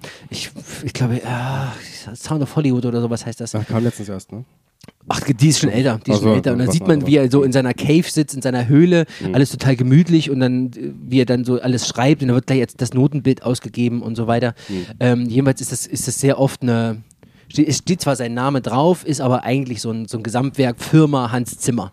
Ne? Selbst wenn du als Komponist dort mitarbeitest und du nimmst die, die Materialien der Suite und arbeitest mit einem Regisseur zusammen und packst das dann auf den Film drauf, ist es trotzdem, läuft das alles trotzdem unter dem Namen Hans Zimmer, weil es im Grunde auf, auf ihn zurückgeht. So, in dieser Art und Weise. Und er hat halt so diesen Stil, ähm, Filme zu äh, vertonen, indem er einfach so, der hat so eine langsame Melodie, die läuft, ne? So. Und diese Melodie, da wird dann die, die, die Oktave tiefer noch ein bisschen mit angedingst. Und dann kommen die Fanfaren noch mit dazu. Und dann, dann kommt, bricht das weg und dann kommt plötzlich so ein Elektro was da so im Hintergrund weiterläuft. Und dann kommt die Trommel mit dazu, die dann trommeln, man denkt, die Pauken sind irgendwie sonst, was weiß ich wie groß. Äh, und dann kommt die große Melodie, so dieses, äh, dieses, äh, äh, hier, äh, hier, äh, äh, Harvey Two-Face Stand, äh, zum Beispiel dieses ba, ba, ba, kommt nur ganz kurz, aber das Ding ist mir komplett im, im, im, im und, dann bricht das wieder weg. Und bum, bum, bum. Also so, so, so Action-Film-Musik ist das. So, genauso wie die Trailer heutzutage aussehen, in a world, so, und dann kommt die Bam, Bam, und dann siehst du das Poster mit Nick Cage äh, vor Aber- brennenden Hintergrund oder Aber ist er, nicht, ist, ist er nicht Erfinder der, der, der, der Tröte des Trailers? Immer dieses. Ach so, ja, ja, dieses- ja, ja, Ja, ja, das klar. Das haben, doch, macht, das ja, haben doch ja. irgendwann alle gemacht. Dieses Und, und er war ähm, im ersten Musikvideo, was Ja, jemals ja, auf stimmt. MTV ausgestrahlt Stimmt. wurde. Ach echt? Mit The Buggles äh, Video Killed the Radio Star. Genau. Da hat er Ah. am, am Keyboard gestanden Stimmt. und hat dort war quasi im ersten Video mit dabei. Aber als krasser Gegensatz zu seinen äh, Action-Soundtracken und Noland vor allen Dingen, was du ja sagst, ist ja, hat er auch gemacht Fluch der Karibik. Ram pam, papa pam pam, papa pam pam, papa pam. Obwohl gerade bei Ne? dieser Melodie ein ja- anderer deutscher Komponist äh, namens Klaus Badelt angegeben wird. Ah, Das ist okay. nämlich, glaube ich, nicht von ihm Ah, ist, gut. sondern einfach ähm, von Hans Zimmer mitkomponiert und er hat das quasi Ach, ausgeweitet. ich so. dachte, das wird ihm immer zugeschrieben. Na gut, naja, siehst du. Ja, das ist so, das ist so irgendwie so seine, steht so auf dieser Fahne. Sensationaler Soundtrack übrigens. Den mag ich auch sehr gerne. Hätte ich- Ist mir der eingefallen, wir auch nehmen von können. Karibik? Ja, super. Ja. Ja, Ah, ist klar. ja, ähm, tja, wie gehen wir jetzt daran? Wie machen wir es jetzt weiter? Helft mir. Jetzt noch, Also wir eine, sind jetzt- jetzt noch eine Filmanalyse. Jetzt sind jetzt zwei Stunden unterwegs. Ähm, Ja.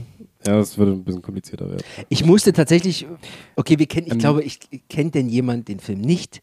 Naja, Also ich bei glaube, uns es- jetzt ja schon. Ja, ich glaube auch die meisten Hörer haben Ich, den. ich muss tatsächlich dazu sagen Film zu dem gesehen. Film, ähm, ich habe den gestern nochmal gesehen ähm, Und ich muss sagen, dass da doch mehr drin steckt, als ich gedacht habe. Also der Film ist wesentlich komplexer, als ich es in Erinnerung hatte.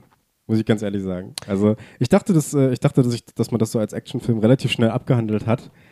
Aber ja, nee, aber nee, das nee, nee, ist ja, das wusste man ja vorher schon mal. Ist ja ein Nolan-Film. Das ist immer mehr als eigentlich, ist ja nicht nur ein Actionfilm. Ja, aber, aber Weißt ich, mein- ich meine das auch im Sinne von, dass die Dialoge teilweise so pathetisch sind, dass, da, dass du theoretisch in jeden Satz irgendwie wieder was reinlesen kannst und da eine neue Ebene Sie kannst. sind mir tatsächlich, gut, dass du sagst, die sind mir tatsächlich etwas zu pathetisch. Ja. Also, das habe ich jetzt erst wieder mitbekommen, als ich die Woche den Film geguckt habe. Dachte ich, ja, okay.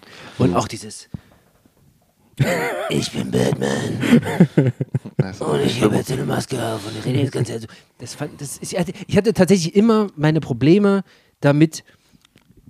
Ich war immer an der Schwelle, nehme ich das jetzt so hin, dass da jetzt einfach diese, in diesem düsteren, ernsten Setting ein Typ mit einer Maske am Tatort erscheint, den niemand gehört hat vorher. Oder was war jetzt? Nämlich, was, ich, was, mein, erster typ, Punkt? typ pathetisch. Ja, also entweder nehme ich es an oder ich, ich, ich äh, hacke die ganze Zeit darauf rum, weil dann funktioniert der Film nicht mehr. Weißt du, was ich meine? So einen ernsthaften Film, äh, eigentlich ein Kopffilm, ne? so Bösewicht so. Und dann läuft dir ständig einer rum, wo einfach grundsätzlich akzeptiert wird, dass der ein Lederkostüm anhat. Mit einer Maske und Fledermausohren vorne drauf. Ne? Also d- das wird ja erstmal angenommen. Das ist ja, die- das, das ist die Prämisse. Ja, So, und, und und, und das ist noch der Batman-Film, wo die gesagt haben, ja, der hat im Prinzip das gleiche gemacht wie früher, aber das ist so ein realistischer Actionfilm. Ja, aber genau das ist es ja. Wenn, Nee, wenn, ja. ich, wenn ich jetzt so einen übertriebenen Tim Burton oder, oder Joel Schumacher habe, okay, der würde das vielleicht reinpassen in den ganzen in, in, den Zirkus da. Ja. Jetzt habe ich aber so so einen so einen, so einen, so einen, so einen, ernsten Film. Der, der würde wahrscheinlich auch funktionieren, wenn der jetzt keiner ein Kostüm tragen würde. Mhm. Weißt du? Aber es trägt halt einfach ein Kost jemand ein Kostüm und niemanden wundert es. Es ist völlig normal. Naja, also, okay. Ja. Also, also ich würde sagen, um das Ganze, vielleicht um, um nicht nochmal den Rahmen zu sprengen, jeder, jeder sagt jetzt nochmal was zu dem Film. Weißt du, wie er den Da hast du- findet. da brauchen wir ein oder Gesprächsbein immer ich, aber ich meine, interessant, ich glaube, und dann, Lukas, du als letzter, weil eigentlich hatte ich so eine Erinnerung, du findest ihn nicht so gut, eigentlich, so, und das, und da, da, naja, egal. Also, ich finde, es ist einer der besten Filme überhaupt, so ein bisschen, weil mich hat das damals total wegge. Also im Prinzip macht ja jeder Nolan-Film außer Tenant, schafft es irgendwie, dass ich im Kino sitze, zwei Stunden völlig eintauche, so wie du es gesagt hast, völlig drin bin und rausgehe und denke, wow, wow, wow, war das toll. Weil das, das war ein Erlebnis. Ja? Da, dafür bezahlt man äh, Geld, dass man das sieht und Inception war so, Dark Batman war so, Interstellar. Interstellar war so, weißt du, für mich hat das immer, ich, ich, gibt viele Leute, die Nolan immer kritisieren und da ganz viel Nolan. und äh, Nolan und aber ich, ich bin da immer ganz begeistert davon, weißt du, ich mich, mich, mich haut es um, Fast immer.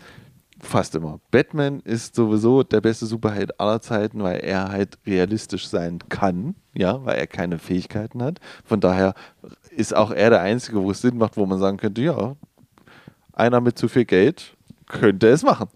Ja, okay. mit, genug, Ja. mit genug Geld und etwas Training könnte ich Batman sein. Das ist nun mal, diese Aussage Okay. ist ein super Satz. Ja, das zwei stimmt. kleine Hürden. Ja, das stimmt Ja. am Ende. Ja. Mhm. So, und äh, deswegen, ähm, und nach diesem ganzen Avengers-Krimskram, dass dann er um die Ecke kam und so einen Thriller gemacht hat, so Back to Dings, was einfach, wo ganz wenig CGI drin ist, wo du alles realistisch ist, wo wenn Auto gegen Auto fährt, da fährt ein Auto gegen Auto, Miniaturen benutzt werden, das finde ich sowieso schon mal gut.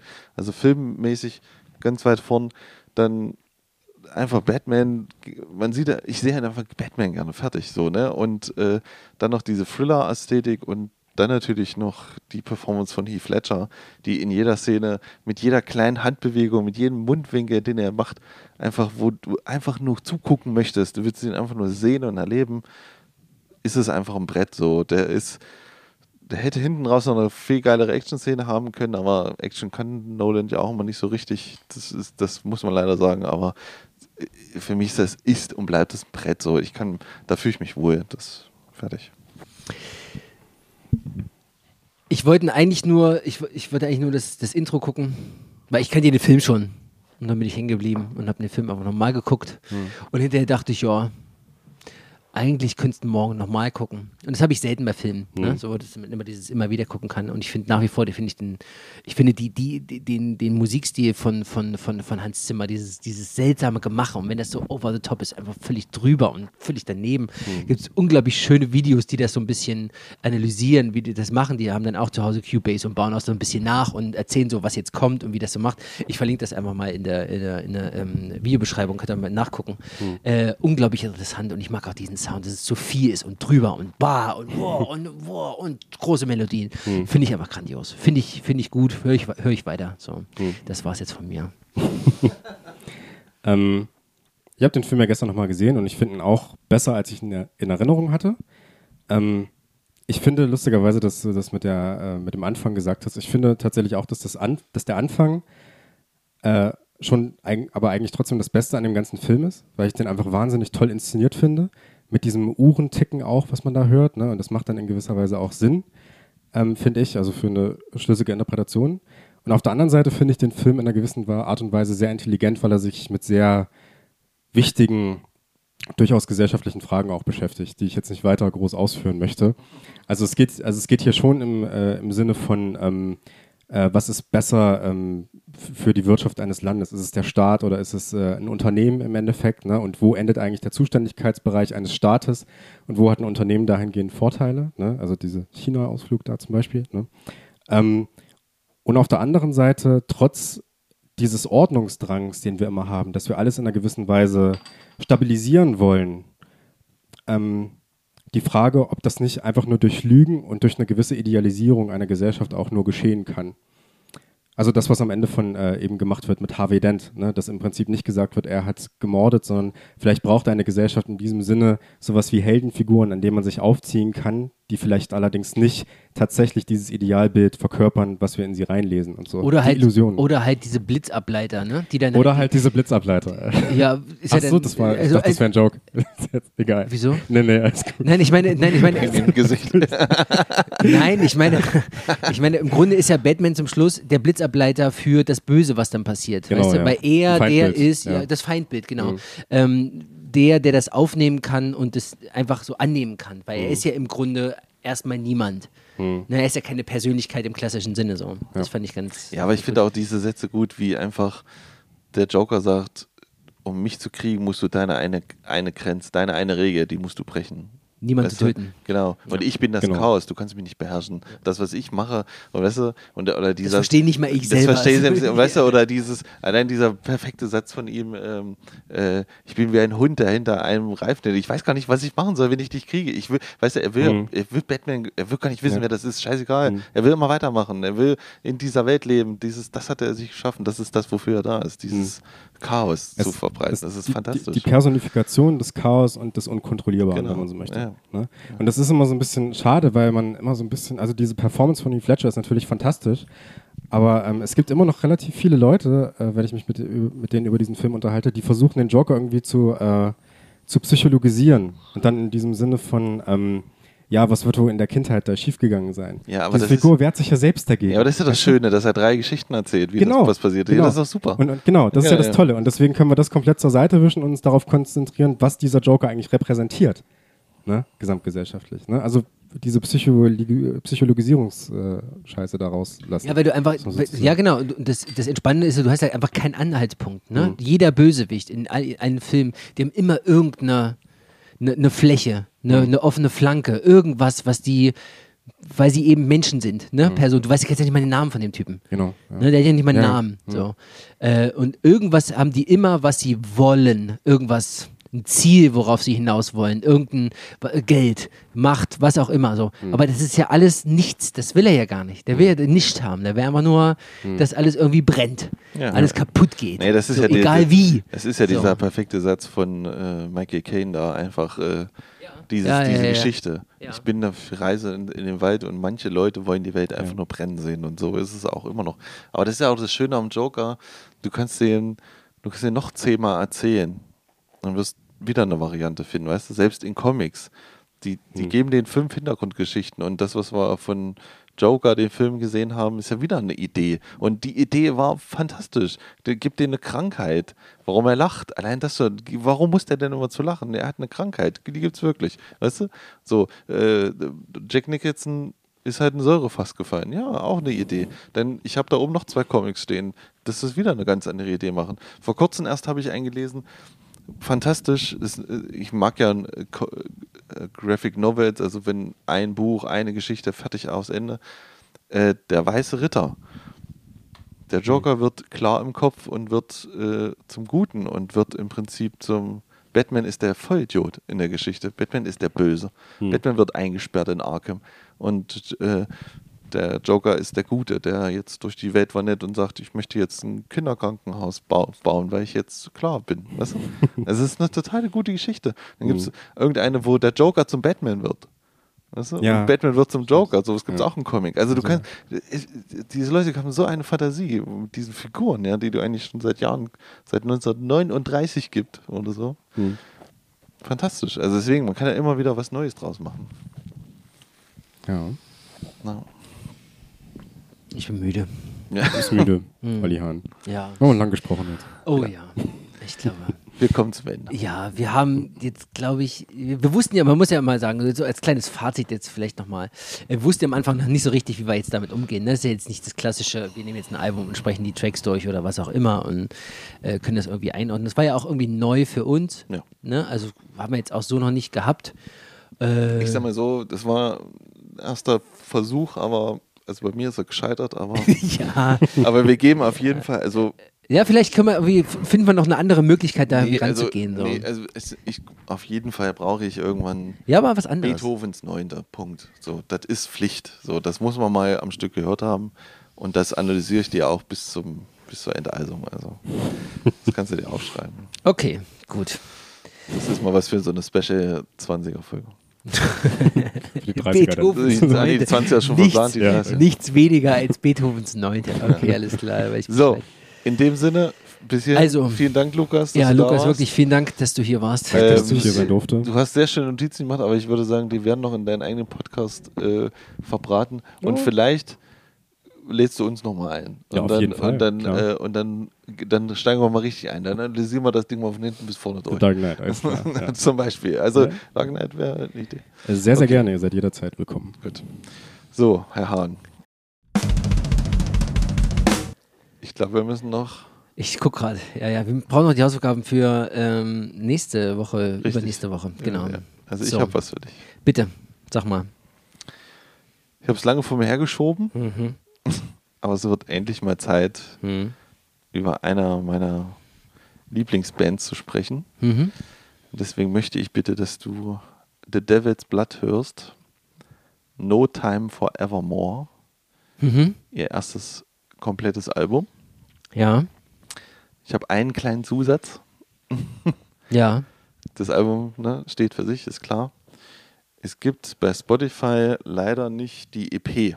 Es gibt eine EP von der Band. Mhm. Das war eine Vier-Track-EP, die sie davor rausgebracht haben. Ähm, ich hätte eigentlich gesagt, du sollst die EP hören, aber da wenige Zut- Zugriff drauf haben, weil es die nur auf Platte gibt oder CD, den muss man halt wirklich kaufen. Aber es gibt bei Spotify eine Single, die nennt sich äh, I Am Your Ghost oder irgendwie sowas. Und da ist eine B-Seite drauf. Findet man gleich bei Spotify. Und die heißt Voodoo Dust. Mhm. Das ist sozusagen der letzte Song von dieser EP gewesen. Ja. Ich möchte das, und das ist eine Live-Version davon, also eine Live-Version im Studio. Wir haben es im Studio gestellt, Ja, haben ja, den nochmal eingespielt. ja. Ich möchte, dass du erst diesen Song hörst. Und dann das Album. Voodoo Dust, Mhm. diese, einmal am Stück hinsetzen, das hören, Mhm. danach das Album hören Mhm. und danach kannst du das machen und mixen, wie du Oh, möchtest. gut. Aber in der Aber- Reihenfolge ist wichtig. Ja, ich möchte, dass du mit diesem Voodoo Dust einsteigst Mhm. Und danach weitergehst und gerne zu Dust immer wieder zurückkehrst. Das Okay. glaube ich eh, dass das passiert. Aber ein Annahme. Gut. Ja, Dann bekommst bisschen du von kompliziert, mir. aber ich hoffe, es ist verständlich. Nee, alles gut. ja, ja. Ähm, du äh, darfst die nächsten zwei Wochen Tracy Chapman hören. Tracy Mit Chapman. dem Album Tracy Chapman. Okay, gut. Das war's. Es ist jetzt kurz vor zwölf. Ja, wir machen jetzt Feierabend. Ja. Ich bin müde. Vielen Dank fürs Zuhören, wer noch da ist. Oder wer vorgespult hat. Oder wer Whatever. einfach eingeschlafen ist nebenbei und jetzt gerade wieder wach wird. Vielen Dank fürs Zuhören. Genau. Abonnieren, Liken, liken, weitersagen. schreiben, wenn Ja. ihr was auf dem Herzen habt. Immer her mit neuen Alben. Genau. Wir suchen immer noch. Äh, ich habe, äh, warten immer noch das Rolling Stone Album. Da habe ich noch nichts bekommen. Das, was, äh, was wir da noch irgendwie hören sollten. The Beggar Band. Okay. Äh, und ansonsten hören wir uns in zwei Wochen wieder. Auf Wiedersehen und tschüss. Tschüss.